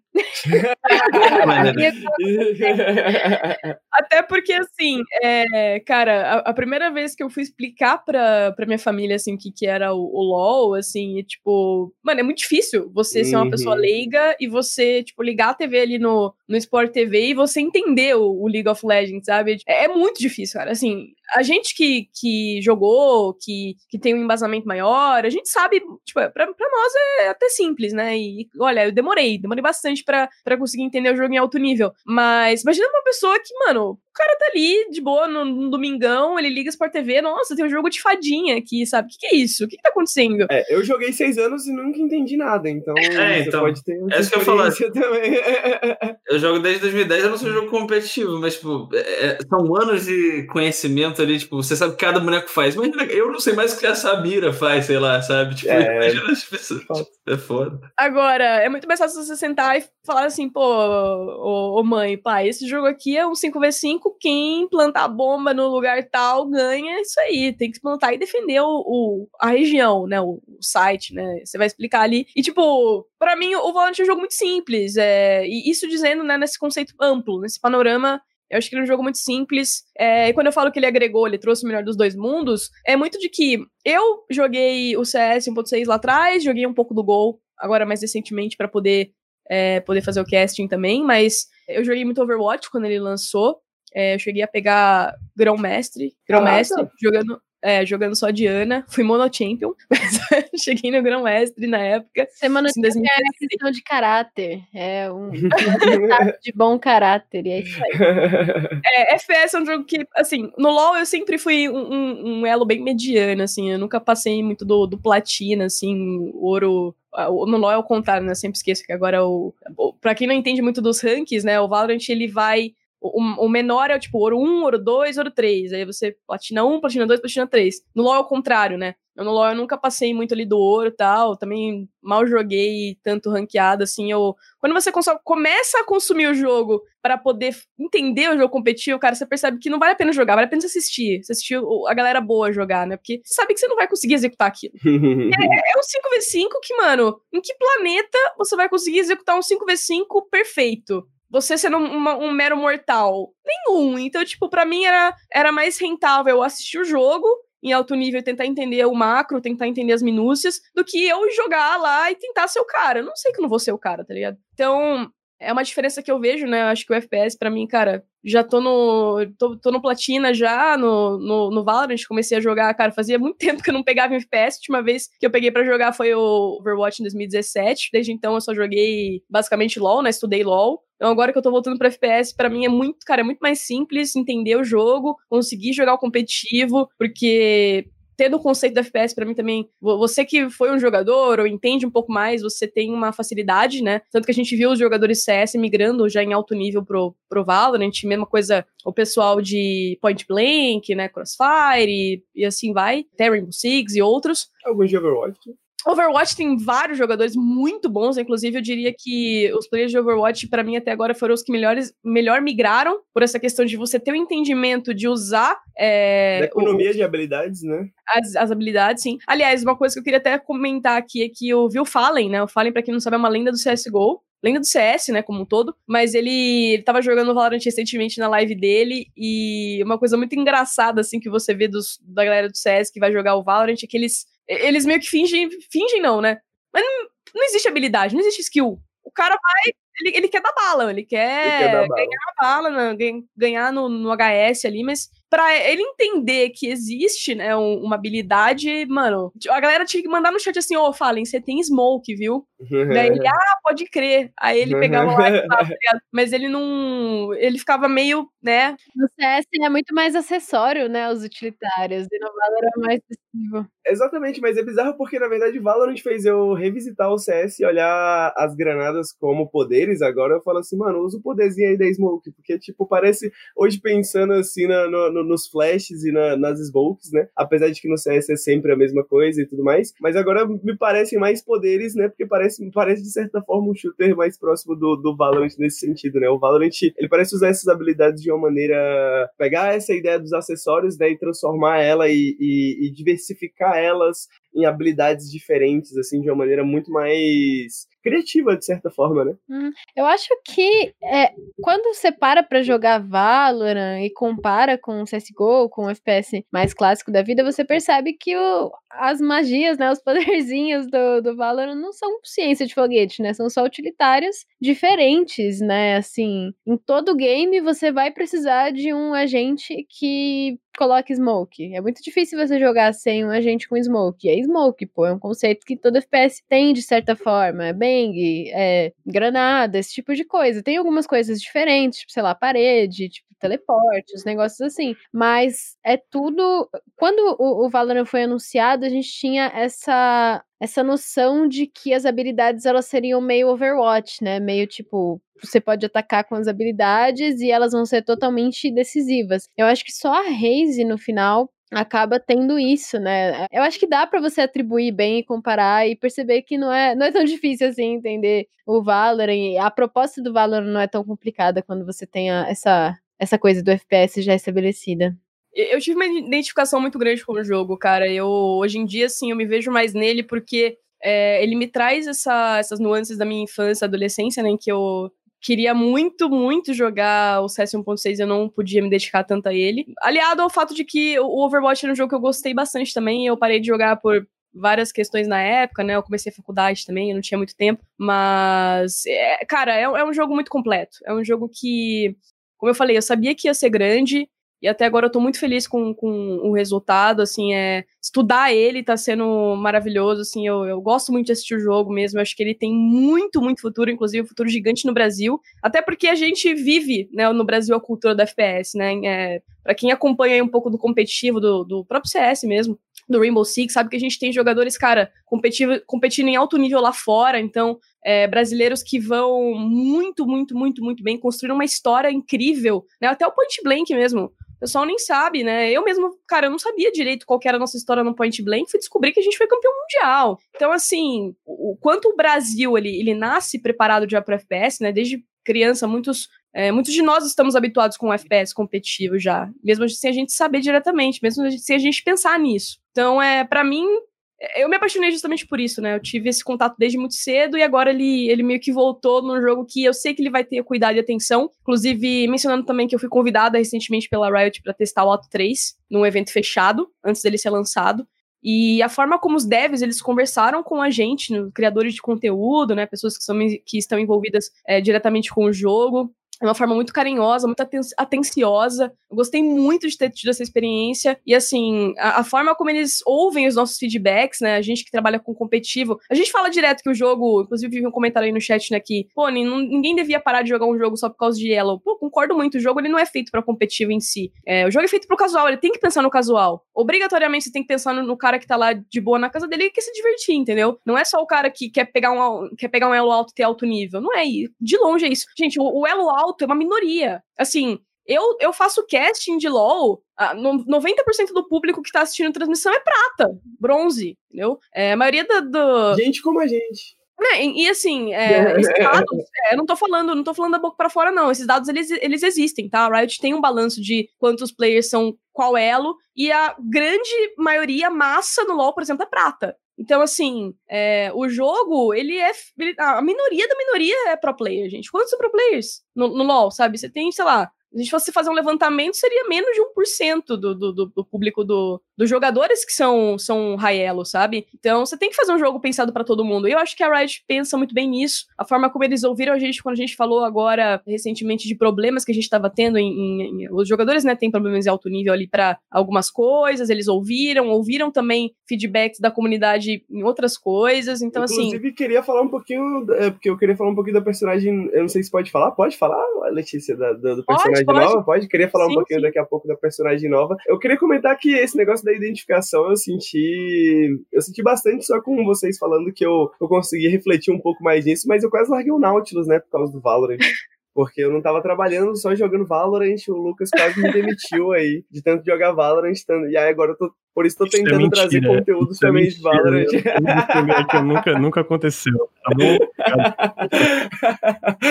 Mas eu joguei muito Valorant quando saiu e realmente tem alguma coisa. Eu sou é, é, os personagens, é o mundo, mas são as mecânicas também, né? É, eu acho que o Valorant ele tem uma, um, um, potencial criativo muito forte, assim, que eu sentia falta no, no, no, CS bastante. Mas antes de entrar na questão do meta, que eu queria falar um pouquinho do ato 3 do meta, eu queria falar do cenário feminino, né? É, e queria começar por você, Letícia. Você pediu pra eu falar, eu esqueci. Do Girl Power. Cara, é, então, como eu tava falando, é, a Riot é muito aberta em ouvir a comunidade, né? Um dos problemas da comunidade são a, é a questão da, de assédio, de é, nossos reportes, né, como mulheres dentro do jogo. Tem um episódio que eu, eu sempre falo que eu mesma sofri assédio em stream, né? Eu tive um episódio jogando Valorant que, cara, eu até falei sobre isso antes do jogo lançar no meu Twitter. Eu falei assim, gente, tô super afim de jogar o Valorant, quero muito. Isso antes do, do jogo sequer tá no beta, assim. Quando foi anunciado que ia ter o beta aberto, assim, pra. pra é, o beta fechado, né? E depois o beta aberto pra comunidade, já tava assim, cara, tô super afim de jogar isso aí, mas eu tô com muito medo de como que vai ser o voice chat, porque gente, nós que somos mulheres, a gente sabe como que é jogar um jogo competitivo e você falar é, você falar é um pesadelo. Se por um nick um pouquinho mais feminino a gente já ouve absurdo, imagina colocar a Letícia lá já é um pesadelo, assim. Uhum, não tem como esconder a nossa voz de mulher, né? E aí é Exato. E, e para mim, assim, honestamente, eu, eu, nunca tive muitos problemas em, com isso, porque no Overwatch eu não utilizava voice chat, né? Então eu consegui chegar no elo alto me comunicando básico, assim. Mas é uma coisa complicada, porque esse tipo de jogo, quem já jogou sabe que, mano, comunicação é fundamental. É fundamental, assim. Às vezes às vezes não, sempre, para você subir de elo, mano, se você não comunicar o básico, você não sobe, cara, você não ganha, você não ganha. Então, eu já tava atormentada com essa possibilidade, assim, de ter que usar o voice chat como, como mulher. E numa das poucas vezes que eu cometi esse erro, e olha só, eu chamo de erro, né? Deveria ser algo normal na minha vida, mas eu chamo de erro. É, das poucas vezes que eu tava em live, né? Eu fui jogar um, era aquele. Não era nem um modo casual, nem um modo competitivo. Eu tava jogando disputa de Spike. Ele era. Era disputa de Spike, pra quem não sabe, é um, é um modo mais rápido, né? É, um modo de quatro. Quem faz quatro rounds primeiro ganha. Você tem que plantar Spike, basicamente. Todo mundo tem a Spike ali do lado do atacante, né? Eu tava jogando uma disputa de Spike ali pra encerrar a live com, com alguns. Eu tava com, se eu não me engano, todo time fechado, assim. Eu não lembro agora se tinha um random no time ou não, mas eu tava com viewers e amigos meus na jogando, né? Abri. Aí o cara começou a xingar, assim. Ele falou, tipo, tinha sobrado só eu no round. Eu, eu, fiz alguma coisa assim que o cara ficou bravo comigo e ele começou a me xingar. Só que ele não sabia que eu era mulher, assim, até, até então. Aí eu liguei o voice e eu falei assim. É... Porque ele falou assim: ah, Pô, você não, você não tá fazendo isso, você tem ultimate, gasta essa, essa merda logo, não sei o que. Desculpa aqui as palavras, pessoal. não, eu... pode falar à vontade, já falei coisa assim... muito pior. e o cara assim, pô, planta logo essa merda, você tem ultimate, gasta essa porra. Tipo, falando assim, tipo, muito agressivo e ficava falando, repetindo a mesma frase, tá ligado? Repetiu umas 40 vezes a mesma frase. Mano, aquilo me subiu o sangue, eu abri o áudio, eu falei assim, amigo, quando eu quiser a tua opinião de alguma coisa, eu chamo, tá? Tipo, e assim, eu, eu nem, nem fui muito nem xinguei ele, tá ligado? Eu falei isso, ó, quando eu quiser a tua opinião, eu chamo. Aí ele pegou e falou assim: ah, é? Então volta pra cozinha. E aí, cara, eu não. Assim, é o tipo de coisa que supostamente eu deveria dar risada, né? Tipo, supostamente eu deveria falar assim, haha, que idiota. Tipo, foda-se. Mas assim, mano. Mas tava na sua live, né? Muito fora. É, te pegaram nessa zona de conforto, cara. É, é, e, tipo, é terrível, assim, terrível. Começou a me subir o sangue, cara. Que eu falei assim, eu não vou responder, eu não vou responder, eu não vou responder. Mas, mano, eu tive que mandar o cara tomar no sabe? Tipo, é, eu abri o áudio pra mandar o cara tomar no cu e, tipo, sei lá, xingar o cara e assim, o pessoal que tava comigo até ficou meio sem reação, assim, tipo, eu tava com pessoas que assistem a minha live e pessoas que eu tenho mais amizade, tava com uma menina também no, no, no lobby ali, na, na, no time, e ela não falou nada assim, tipo, não se expressou no voice, mas, mano, a gente ficou, sabe, todo mundo tava muito puto e, e meio sem reação, e eu comecei a bater boca com o cara ali, e a gente combinou de perder de propósito, porque o cara tava tiltado no, no assim, claramente tiltado num, numa, num modo de que o pessoal joga para brincar, tipo, sabe? Num modo que, não, cara, não é competitivo, sabe? E o cara tiltadaço, assim, e a gente começou a falar, mano, vamos ficar aqui na base, tá ligado? Vamos ficar aqui na base e o cara que se dane. E aí a gente decidiu fazer isso para ele perder, porque a gente é, foi uma, uma reação nossa, né, naquele momento, e eu batendo boca com o cara ali. Mas é um, é um modo curtinho, como eu falei, quem faz quatro rounds ganha, então logo, logo. A gente tava ganhando ainda, a gente tava ganhando! A gente tava ganhando! E aí o, a gente perdeu ativamente, né? A gente ficou na base e o cara ficou puto assim. Acabou essa experiência, eu fui lá no meu Twitter, postei, ainda nos dias que se seguiram, eles, esses caras me raidaram, né? É, eu postei o nick do cara no Twitter, teve uma certa repercussão, o cara me achou de algum jeito, é, e depois eu descobri que ele tava num grupo de Dota 2 no WhatsApp, que era do Espírito Santo, se eu não me engano, e esses caras me acharam e eles combinaram uma raid pra minha live, né? Eles começaram a fazer alguns donates, fazendo, tipo, donate de um real, me xingando, me ironizando. Primeiro mandaram assim, ah, eu queria te dizer que eu te admiro muito, não sei o que, não sei o que lá. Aí eu li o donate e falei, pô, obrigado, tal, pelo donate, né, pelo um real.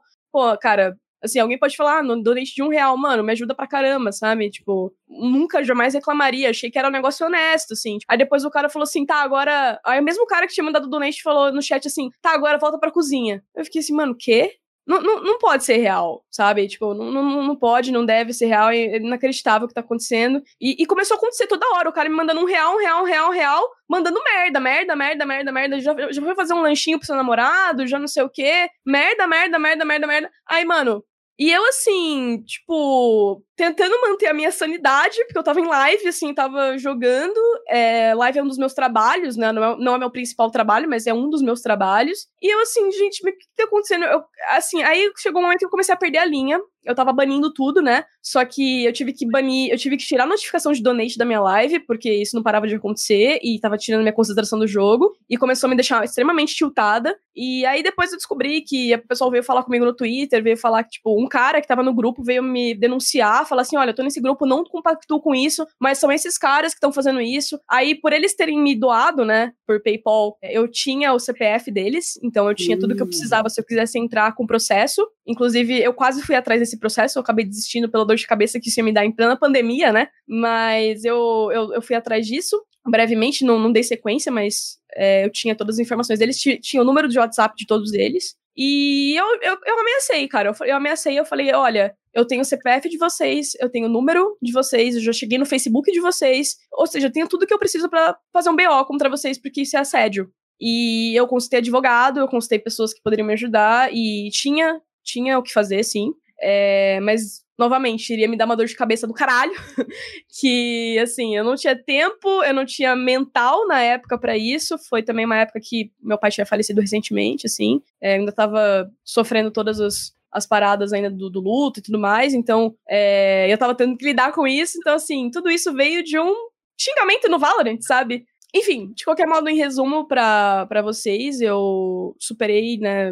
A gente tem que superar, a gente tem que, cara, levantar a cabeça, ainda mais na minha posição no cenário. É, eu sou uma das poucas, né, mulheres que estão trabalhando né, nessa frente, nessa como porta-voz, em campeonatos, inclusive. Então, eu tive que ter uma resiliência, uma coragem de levando a cabeça, mano, vamos, vamos, trabalhar, vamos seguir a vida. E hoje em dia, é, o Girl Power, pra quem não sabe, é um projeto que eu anunciei recentemente. Eu sempre tive o sonho de fazer um campeonato. Eu vi algumas mulheres do cenário fazendo, né? A gente tem o exemplo da Camilota, que é uma apresentadora de Free Fire. Ela fez um campeonato feminino de Free Fire recentemente com uma premiação gigante, muito boa. A Ravena também, que é uma caster de LoL, ela fez um campeonato que chama-se Ravenão, né? Que ela é um campeonato todo feito por ela e por mulheres. Muito bacana também a iniciativa. Elas não tiveram apoio de empresas, né? Diferente do campeonato da Foi, foi algo gigante. O Ravenão, ele foi mais feito, tipo, meio que num do it yourself foram projetos que eu admirei muito, assim, não só a coragem, mas também a, o enfrentamento de você fazer algo no cenário feminino. O cenário feminino é muito criticado, cara. A primeira coisa que o pessoal fala quando você anuncia um campeonato feminino é por que não misto? E aí a minha resposta é, bom, por que não misto? Porque todos os campeonatos mistos que a gente tem, eles são masculinos. E a gente sabe, no fundo a gente sabe por quê.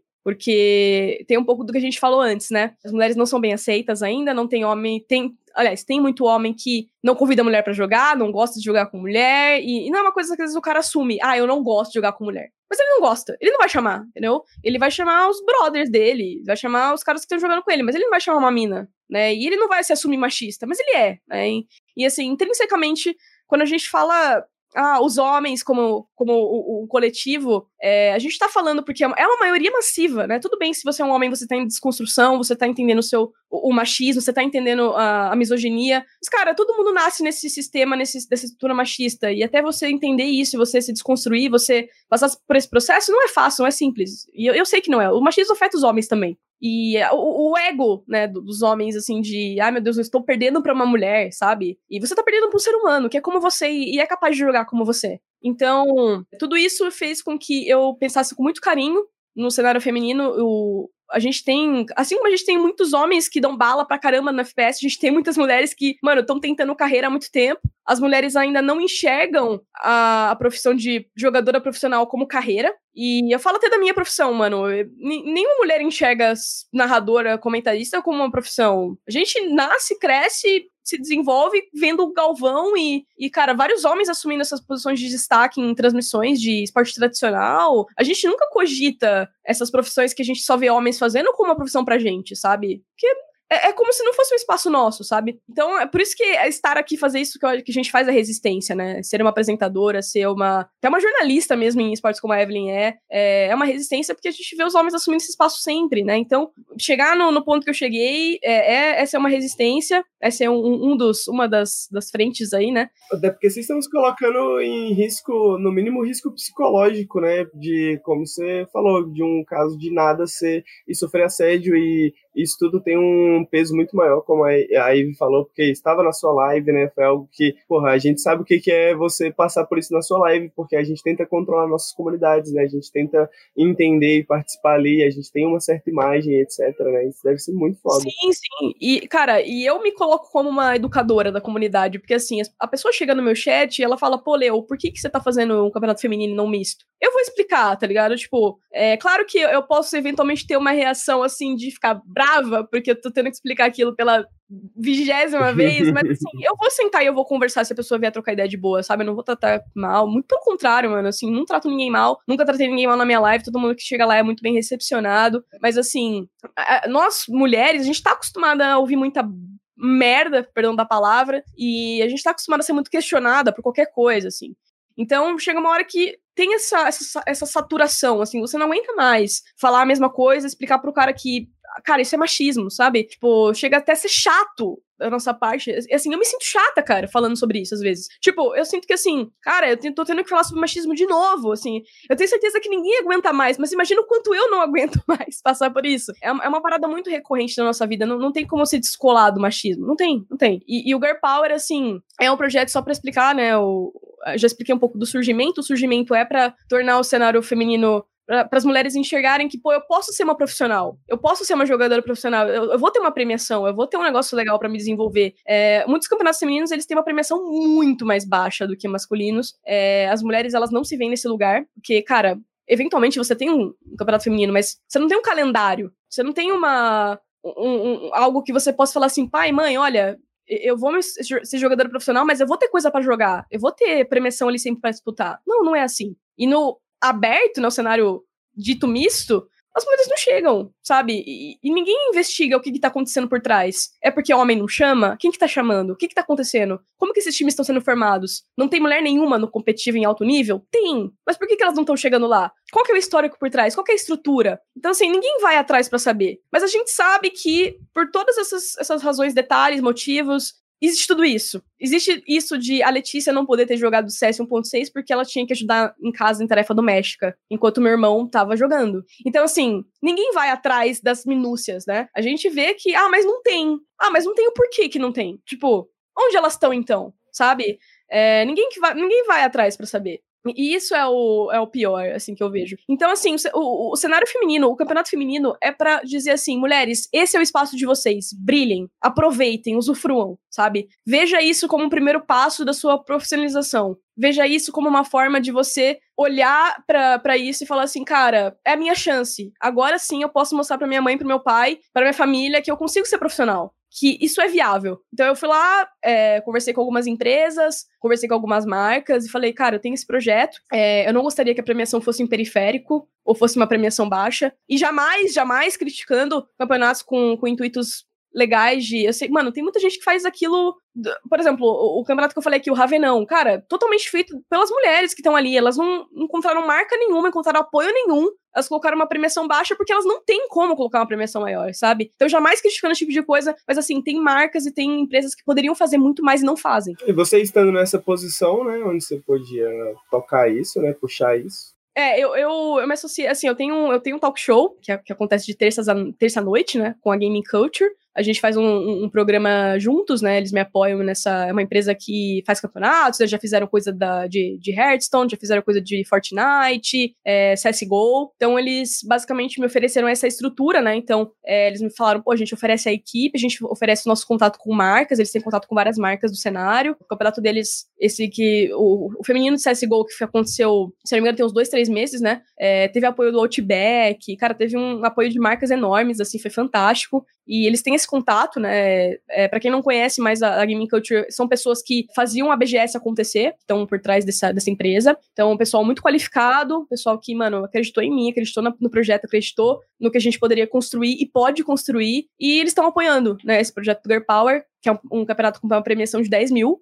As qualificatórias acontecem agora de 24 e 25, qualificatórias abertas para a comunidade, não é o Invitational. Dia 30 e 31 a gente vai fazer o, o, Main Event, né, que é o evento principal. A gente vai selecionar oito melhores times do cenário brasileiro de é, Valorant feminino. E a gente vai, vai selecionar os melhores para dar essa premiação e visibilidade. Tem mais coisas que estavam em discussão. Eu não posso ainda, provavelmente, dar muitos detalhes do que a gente estava pensando em agregar algumas outras coisas na premiação. Mas eram coisas muito, muito interessantes, muito legais. Mas eu não sei se está confirmado ou não, então não posso falar. Mas a intenção era, cara, trabalhar em visibilidade, trabalhar em, em dar um espaço para essas mulheres e, mano, tornar a carreira possível. Acho que esse é o mínimo. É o mínimo do mínimo. Os homens sabem que essa carreira é possível. As mulheres não. Então acho que é o, é o mínimo do mínimo mesmo. Muito, muito, muito maneiro. Eu estarei assistindo. Eu tenho eu vou estar assistindo com o Baludinhos Club do Nautilus no Discord.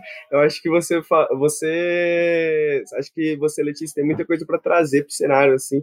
Eu desde que eu vi a sua entrada mais no Valorant assim, eu vi você fazendo muita coisa pela comunidade. A gente até trocou uma ideia, né, um, alguns meses atrás, um pouquinho antes de anunciar o uh, um, na verdade na época que você tava falando sobre talvez montar um campeonato e tal tal tal tal. E, pô, eu fico muito feliz de estar vendo isso se concretizando, assim. Isso é muito, muito, muito maneiro. E, Ivo, eu queria saber de você do, do campeonato que você comentou ontem, né? Do, é o Rivals, né? Que foi? Sim, sim. Existe a Rivals, né? Que é uma organização que faz campeonatos de esportes. E eles fizeram, terminaram, né, a segunda edição da Copa Feminina deles, que eu tava lá como comentarista. É, eu vou falar um pouquinho disso, sim, mas é tudo parte de um mesmo assunto, que é o cenário feminino, né? Se completa muito com o que a Lê tava falando. Até agora, o campeonato da Rivals foi o terceiro campeonato feminino é, do cenário de Valorant brasileiro. E a gente tá vendo que ele, esse cenário tá tendo uma propulsão muito legal, assim. Então, vindo meninas muito, muito competentes, muito dedicadas para mandarem bem nesse cenário. Tá sendo muito incrível ver isso. E ontem é, geralmente os campeonatos femininos eles não têm restrição de elo, né? São para meninas de todos os elos, para que, porque qual é a intenção de um campeonato feminino? Ah, por que não faz misto? Ah, os jogos são muito ruins, não sei o que, não sei o que. Não, gente, os campeonatos femininos eles servem em essência para que as meninas compreendam o que é a competitividade em um nível esportivo, né? A gente, como mulher, a gente é ensinada a ser rival, a ser competitiva de um jeito assim, ai, quem é mais bonita, quem é mais gostosa, quem é, sabe, esse tipo de coisa. A gente não é ensinada a competir de um jeito esportivo, a competir como homens são ensinados né? Pra, por cargos melhores, esse tipo de coisa. A gente não é ensinado a competir com homens também nesse tipo de coisa. E aí, quando aparece um campeonato feminino, ele é muito mais amigável do que um campeonato misto, um campeonato que vai ter competições de maneiras diferentes. E é mais pra tipo, ah, uma menina que joga em qualquer ela falar, hum, vou jogar esse campeonato para me divertir com as minhas amigas, para conhecer outras meninas, para mostrar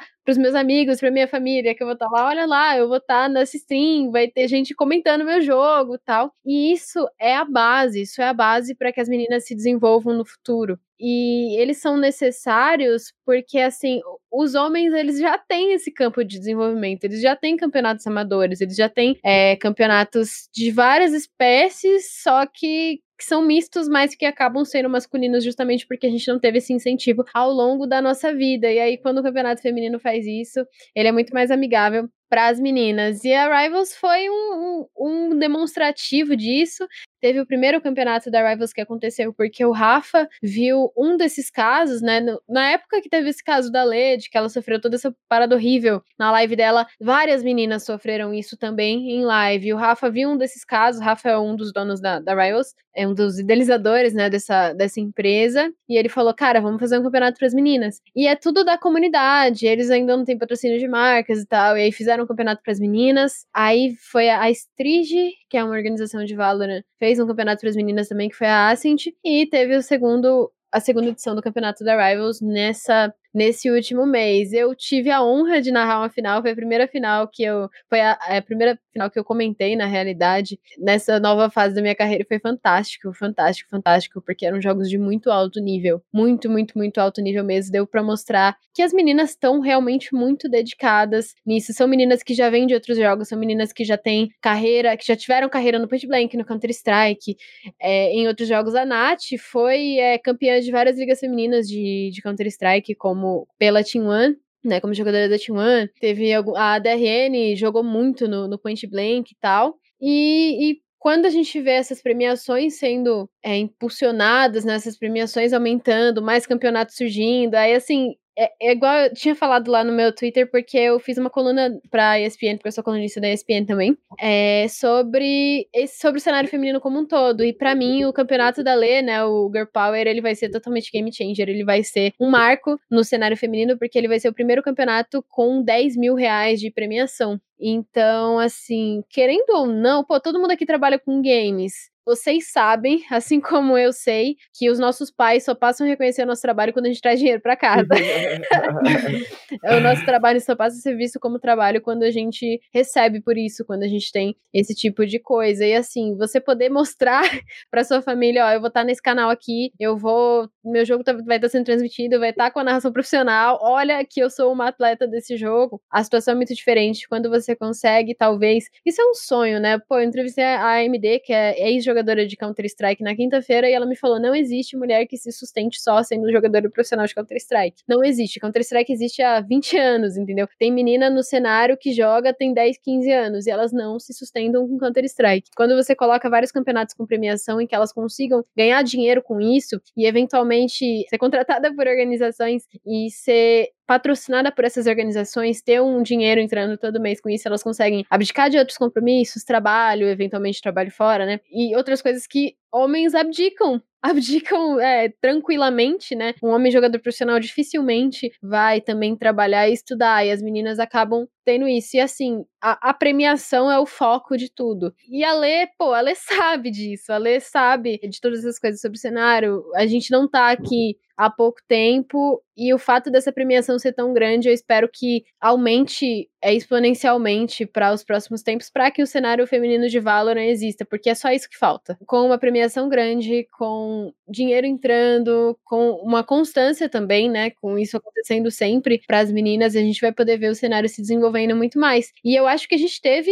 um dos principais avanços no cenário feminino de esportes no geral, que foram as meninas ganhando dos homens lá no First Strike, né? Sim. Apesar de toda a polêmica, que, o que viralizou, infelizmente. Isso que eu acho foda também, com o perdão da palavra, né? Pô, um monte de coisa foda acontecendo, e aí o que viraliza é o homem falando merda. E não que as meninas ganharam do cara, né? A gente tentando emplacar as jogadas das meninas, a gente tentando emplacar que as meninas estão mandando bem, que as meninas conseguiram avançar um pouquinho nesse campeonato, o que que viraliza? O cara falando, eu perdi pra mina. Por isso que eu acho que é muito importante a gente frisar uh, o time, né? Que a, o time da Black Dragons perdeu, que foi o Fire Angels, né? Como você uhum. tinha comentado, é um time que não, ele não, eles não têm organização, né? É um time meio improvisado ali para disputar o First Strike e, e, as meninas terem conseguido fazer isso, pô, isso é um, uma razão incrível para celebrar. Do ponto de vista do prêmio que você estava falando, né? Como você falou, a gente, como jornalista, até pelo ponto de valor notícia, né? A gente entende o que, que é, poxa, tem um campeonato aqui de, de, de Valorant, que o prêmio é um periférico, é alguma coisa assim. E, de novo,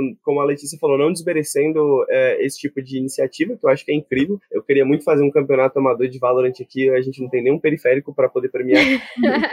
10 mil, do, pelo ponto de valor notícia, já é muito grande, né? A gente já pensa assim, poxa, peraí, olha isso. E é uma afirmação, né? É uma afirmação, é um statement, né? Tá sendo dito uhum. alguma coisa, né? É algo que é uma mensagem para todo o cenário competitivo, né? Um, um, uma premiação como essa, né? Uhum. Na SPN a gente atraiu, atraiu os tiozão pro, pro esporte falando de premiação. Ó, vai ter Mundial de Data 2, o tiozão. Vai ter, vai ter 40 milhões de dólares de premiação pro campeonato de joguinho. Então, Exatamente. Acordava, nem se fosse pra xingar. Exatamente. A gente sabe que é isso que vai na manchete, né? A gente sabe que é isso que vai no título da matéria ali, vai, que vai no lead, uhum. né? Na nossa Falar, chamadinha, na nossa chamadinha. Era campeonato com, com dois milhões de premiação. É um milhão prêmio pra jogar videogame. Vocês escutaram isso?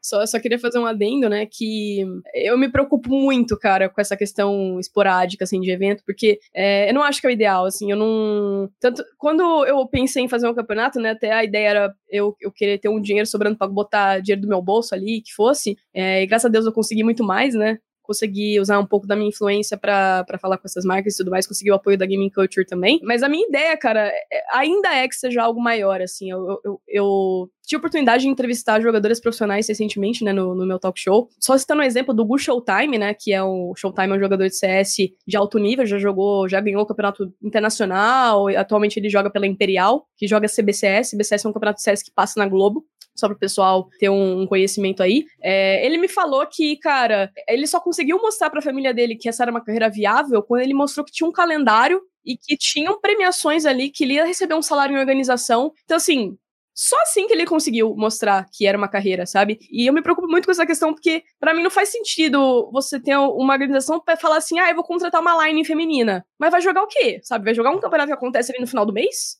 Eu entendo também o lado da organização, sabe? Eu consigo entender. Então, assim, você não ter um calendário com, sei lá, uma liga, um negócio que traga isso pra realidade, é muito difícil. A menina não só se envolver na, no, no, competitivo, mas ela também falar pra família: olha, vou me envolver porque isso, porque tem isso, sabe? E mostrar que tem essa premiação, mostrar que tem o retorno. Então, assim, cara, quando eu comecei a trabalhar com esportes, eu fiquei um ano trabalhando de graça. Não ganhei nada, nada. Eu tava pagando para trabalhar. E meu pai virava para mim e falava assim: minha filha, você tá pagando para trabalhar? Tipo, o que é isso, sabe? Tipo, é muito difícil a sua família entender o que tá acontecendo. Imagina numa situação como essa, que assim, você não tem nem exemplos. Porque eu ainda falava assim: não, mas eu quero chegar nesse ponto, né? Eu explicava com. Na, época eu queria ser redatora, então eu, eu explicava de um jeito mais simples. Mas aí, imagina você falar assim, não, mas eu quero ser jogador profissional, mas qual que é o case de sucesso? Não tem. Tipo, não tem. Tipo, sei lá, a gente consegue citar jogadoras que chegaram num ponto muito alto. Por exemplo, a Giguri, no Overwatch, uma coreana que conseguiu jogar num cenário misto. Uma.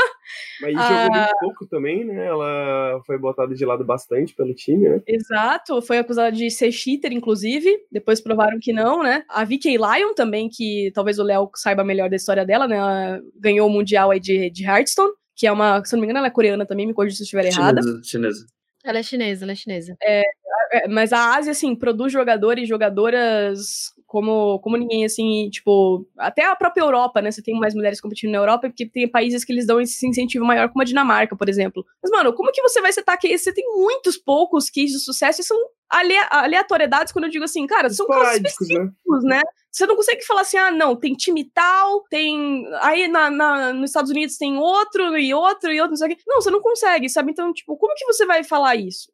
Não tem, cara. Então, assim, o, meu sonho era fundar uma liga feminina. Era, tipo, mostrar que conseguir um apoio da Riot, conseguir um apoio da, da comunidade, conseguir um apoio de marcas e, cara, vamos investir nisso aí, vamos tirar isso aí do zero. Para muita gente vai parecer cota. Mas infelizmente a gente precisa de cota, cara. A gente precisa. Eu tava lendo sobre a história da política na, na Dinamarca mesmo. Faz 100 anos que as mulheres estão inclu, inclusas na política, né? É, na Dinamarca, só pra fazer um paralelo. E isso só aconteceu, as mulheres só começaram a entrar na política na Dinamarca porque existiu cota, existiu vaga. E hoje elas dominam a política na Dinamarca, inclusive as melhores. É, as, as, esqueci o nome lá. É, não, sei se, não sei se é ministra, posso estar falando errado, mas eu tava até conversando com a minha irmã, porque minha irmã ela tá envolvida na área política, né?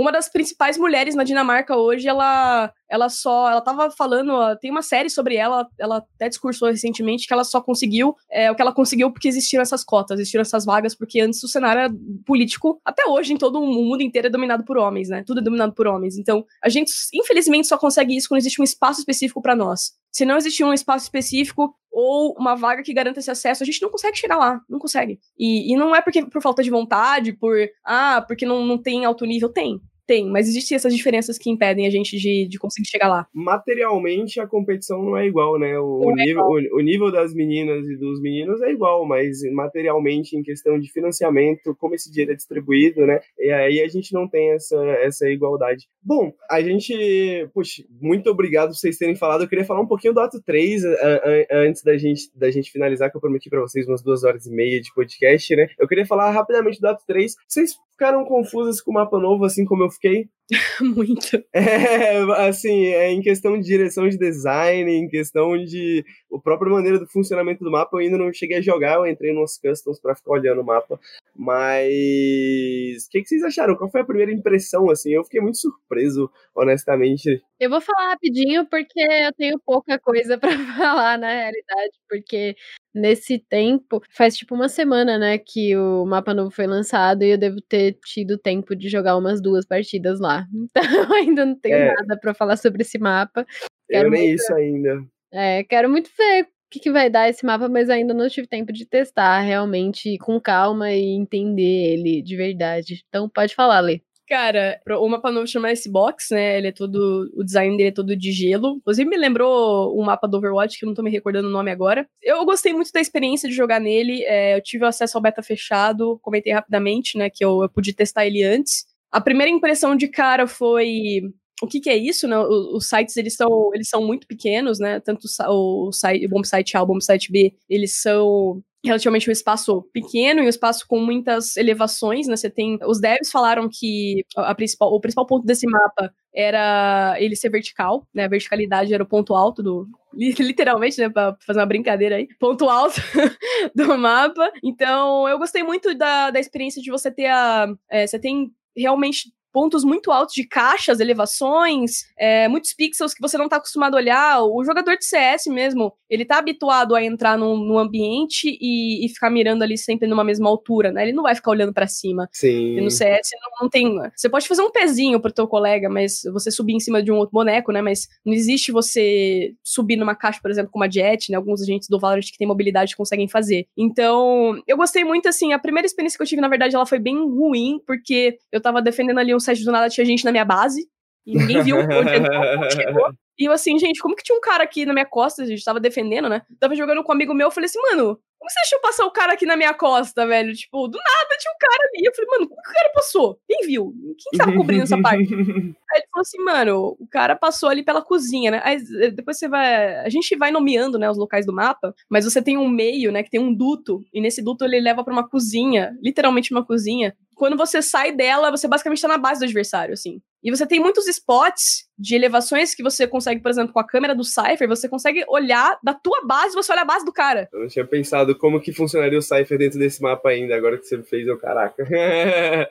Não, ele, ele é um absurdo, um absurdo, assim, de você. Você tem muito lugar para se preocupar. Se um, o cara que tá basicamente marcando o meio, se ele morre, mano, alguém tem que ir lá, velho. Porque, assim, é, o, o ataque ele pode simplesmente quebrar a tua defesa com isso, assim, abusando demais do teu posicionamento, explorando um pouco esse meio. É, eu acho que o meio de todo mapa ele é sempre muito importante, né? A forma como você vai marcar, como você vai ter esse controle de posição. Ao meu ver, assim, o, o Valorant, o principal as coisas que você mais tem que se preocupar, né? É com o seu controle de território, né? Se o quanto você vai guivar pro adversário, né? Então, ah, essa, essa região aqui já é de controle do ataque. Então, vamos trabalhar como? Vamos trabalhar pro retake, né? O retake seria como você vai lidar com a, a spike que foi plantada, né? Como você vai trabalhar para recuperar aquele site. Então, desplantar o, né, defusar o spike. Então, eu acho que tem muitos, muitas coisas para você trabalhar. Esse site da B que é um espaço, a gente tá vendo aí agora imagens, né? Você pode plantar em cima dessa caixa verde que a gente tá vendo agora, embaixo. É um site minúsculo, cara. E você tem muito lugar para poder olhar e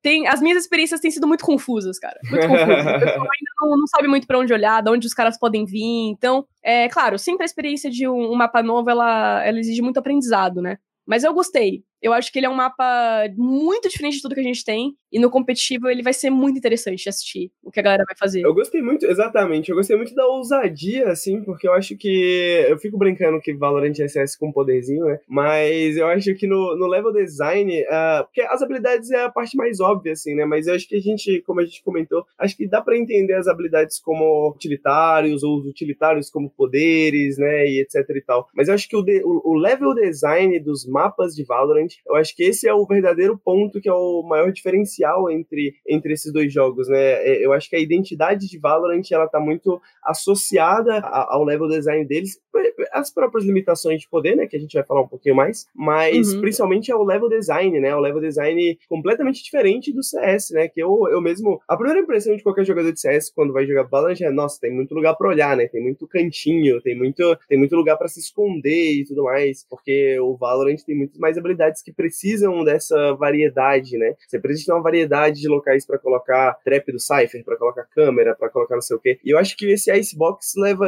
leva isso para outro nível ainda, né? Leva isso para um nível mais avançado. Tipo assim, agora tem em cima, tem embaixo. Parece uma, um, uma mistura de Nuke com mais três outros mapas ao mesmo tempo, assim. E tudo isso funcionando em um mapa só, né? De Valorant. Tem, eu já vi alguns clipes desse mapa novo e tem coisas que são coisas que assim, essas são coisas novas, totalmente novas, né? Tipo assim, todas as coisas que a gente pode falar que a gente viu em algum outro lugar antes, essas novas interações de mapa e personagens e habilidades, isso tudo é muito novo, né? Isso tudo é uma coisa que o, o, o Val, só o Valorant traz, né? Com certeza. É, a gente tá vendo algumas imagens agora, né? Cara, ainda para mim é muito confuso, assim, tipo, é, saber qual que vai ser a estratégia do ataque, porque ele é um mapa de muito confronto, assim. A todo momento, a, a sensação que eu tenho é que eu tô em confronto. Tanto que o, o posicionamento dos orbs, né? Tem alguns orbs no. Pra quem não, não, não tá tão acostumado, não conhece o Valorant, você tem alguns orbs ali que você coleta no mapa, né? Você tem geralmente dois para cada. direcionado para cada site. E são orbs que você coleta para pegar a sua ultimate, né? Pra carregar ali sua ultimate. Vocês estão vendo ali as bolinhas, né? Embaixo ali da, da última skill da esquerda para direita, essas bolinhas, esses orbs, eles são muito importantes então, para você carregar logo a sua, a sua ultimate. E todos esses orbs, eles estão posicionados em zonas de confronto muito claras, assim, tipo, é, se você avançar para pegar, cara, você pode tanto vir um cara de cima, de baixo, um cara pode pegar off-angle, assim, é, é, muito difícil, né? Mas, assim, é, é, um mapa muito, que vai ser muito interessante no competitivo, cara. Tem muito jogador que não tá gostando, justamente porque ele, ele exige que você olhe muito para cima.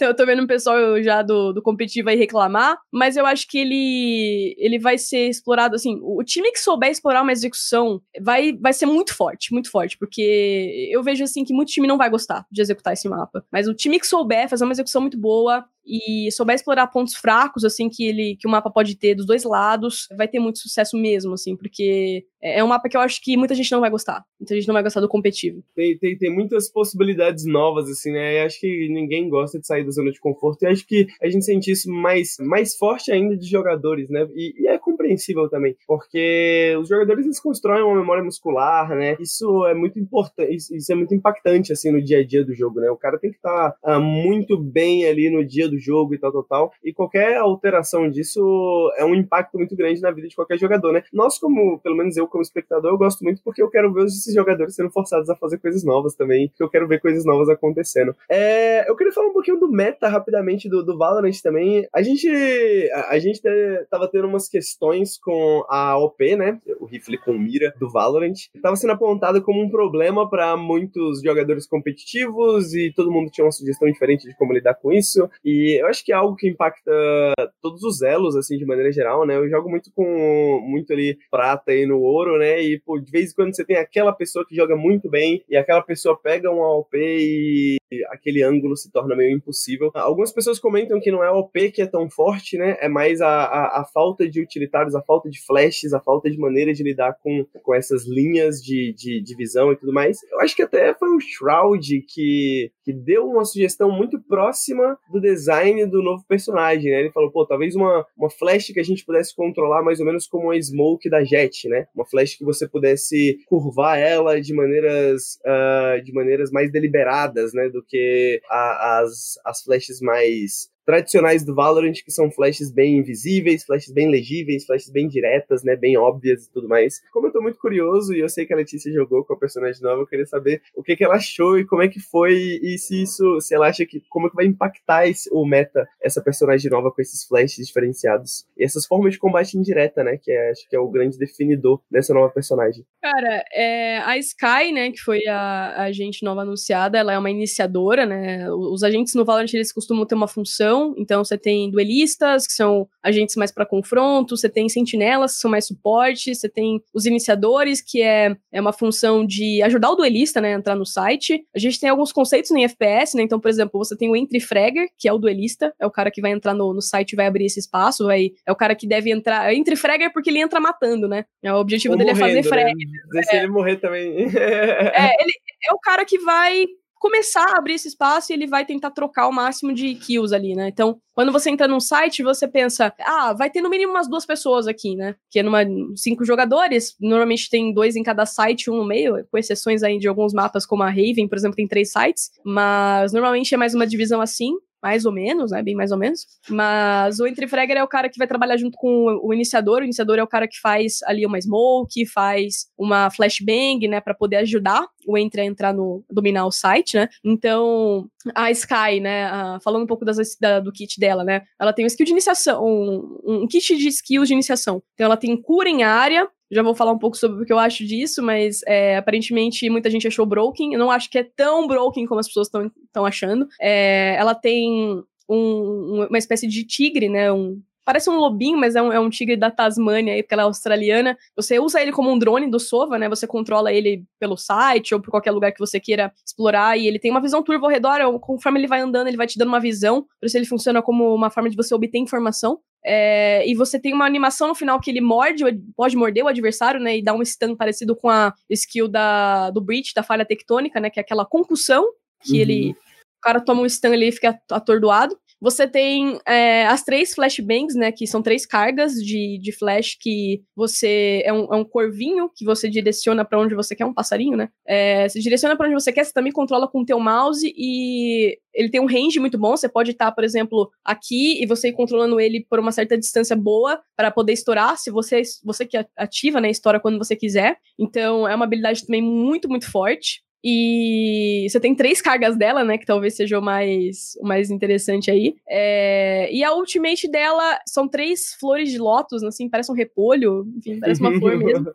Que ela joga e encontra os três adversários mais próximos. E quando ela encontra, o adversário ele sofre um efeito parecido com a paranoia do homem, né? Você fica com a visão toda turva, como se fosse uma flash. Então você não, não enxerga, você fica cego. Ou seja, é uma ultimate também muito forte, né? São, são todas skills de utilidade. Por que, que eu não acho quebrado? Embora a maioria das opiniões atuais são que é, ela tá quebrada, ela tá muito, muito forte. Concordo que ela será muito forte. Inclusive, na minha opinião, ela vai assumir um espaço no competitivo cara, vai aparecer muito, né? Vai, ela vai ser muito constante, ela vai ser muito sólida pela função dela. Mas eu não acho que as skills dela são tão broken quando ela tá fazendo. Agora a gente vai. tá mostrando aqui um pouco do vídeo, né? Da Flashbang agora, por exemplo. São todas skills que ela segura, né? E até ela fazer, ela tá vulnerável, ela vai segurando a animação, torna ela vulnerável porque ela não tá com a arma na mão. E se ela não tá com a arma na mão, ela tá, tá vulnerável, ela tá exposta, né? Então alguém pode simplesmente chegar e matar. Isso é uma das questões que eu acho que é mais. O timing no Valorant ele pode ser duro às vezes no competitivo, né? O cara sabe que você tá fazendo uma skill, por exemplo, essa cura, né? Ela fica segurando enquanto ela tá curando, né? A animação. Uhum. Ela tem um, um time muito curto para poder curar. Se você pensar que o, o Valorant é um jogo rápido, não é um jogo que a rotação ela pode ser muito rápida para defender o site, enquanto ela tá curando, pode chegar alguém nas costas dela, aproveitar que ela tá vulnerável e simplesmente eliminar. Então, é, eu acho que o kit dela, combado, né, com outros, outros kits, outros agentes, ela é realmente muito forte. Mas eu também acho que a cura dela. É, é assim, você tem que pensar, você vai usar a cura dela para curar um cara? Pode ser. Mas idealmente você quer usar para curar o máximo de pessoas possíveis. Então, quando isso acontece, no jogo que você tá defendendo, normalmente você tá sozinho ou você tá com um cara só no teu site. Se o cara que tá com você defendendo tomou dano, você pode usar para curar ele, mas é, às vezes não vale a pena, porque o rush foi muito rápido, o cara já tá basicamente morto, né? Então, até você ter esse timing e noção para usar a cura dela, pode ter. Pode ser tarde demais, é, vamos dizer assim. Então, eu acho que ela é forte, mas eu acho que as fraquezas dela também são honestas. E vai depender da Riot ter fazer um balanceamento interessante, mas eu acho que ela vai ser muito, muito viável de qualquer maneira. Você precisa muito do time de, do, do, do, seu time para você conseguir extrair valor uhum. dela, né? É, numa situação como essa da cura, né? Se o seu time joga, pô, vamos jogar mais na defensiva, vamos jogar mais pelo retake, né? Aí, pô, aí tem uma boa situação para você curar. Mas essa situação meio que tem que ser gerada pelo time inteiro, né? Então, eu concordo com você. Eu acho que ela é uma personagem que vai ser instantaneamente S-tier, a não ser que ela sofra alguns nerfs aí, alguma coisa do tipo.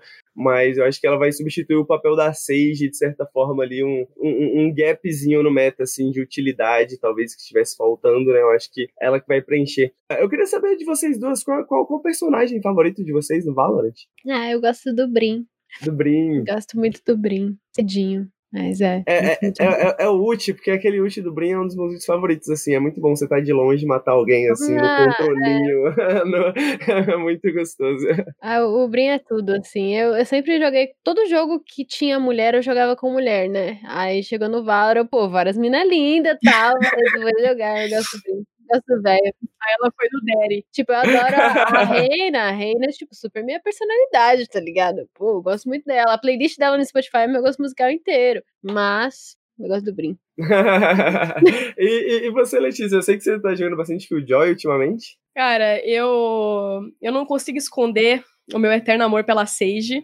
É, é a mulher da minha vida.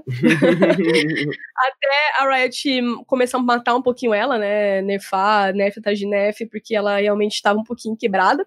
E eu abusei disso. Pra quem não sabe, é um, é um sentinela, né? É um personagem de cura. Então, eu sempre gostei de personagens de cura, mas é, eu acho que o kit dela sempre foi muito forte. Ela é muito essencial na, na composição. Né? Ela tem uma ultimate que revive um aliado. Então, uhum. ela tem orbe de lentidão, parede. Então, ela é muito utilitária, assim. Ela seja é um agente fantástico, na minha opinião. Mas ah, continua sendo o agente do meu coração. Apesar de agora eu estar jogando bastante Killjoy, realmente. Porque eu acho que os sentinelas, eles estão muito, eles muito, muito fortes. Tanto Cypher quanto a Killjoy são agentes que eu gosto bastante também. Mas a Sage vai, vai ser, eu acho que é por enquanto até a minha eterna, cara. Eu tô, eu tô pra migrar pra Sky agora, vamos ver se eu me dou bem com a gameplay dela. O kit dela é um kit que eu preciso entender como funciona, porque sem um duelista é difícil, cara. Sem trabalhar direito ali na, na execução é difícil executar. Não é tão simples como o pessoal tá, tá imaginando. Mas acho que pode, a Sky pode vir a substituir esse amor pela Sage, vamos ver. Mas a Sage é pra mim eterna. Pode crer, pode crer. E, Léo, eu queria te perguntar também, você tem algum arquétipo favorito do Runeterra? Tem alguma coisa que te atrai muito, assim, o modo de jogar? Acho que eu prefiro mais decks de combo, assim. É, a condição de vitória alternativa, como você tinha comentado, é uma parada que eu gosto bastante. Eu não tenho muita coisa, assim, preferida, favorita. À medida que você vai jogando mais competitivo, você vai perdendo amor pelo jogo, mas... Você tem que, você tem que jogar um pouco de tudo, afinal de contas, né? De acaba caindo um pouco no que funciona ali naquele meta, naquele momento, né? Pode crer. Pô, gente, eu queria agradecer com... o gato invadindo a, a, a live. Gente, hoje ele tá terrível. ele quer aparecer de qualquer jeito.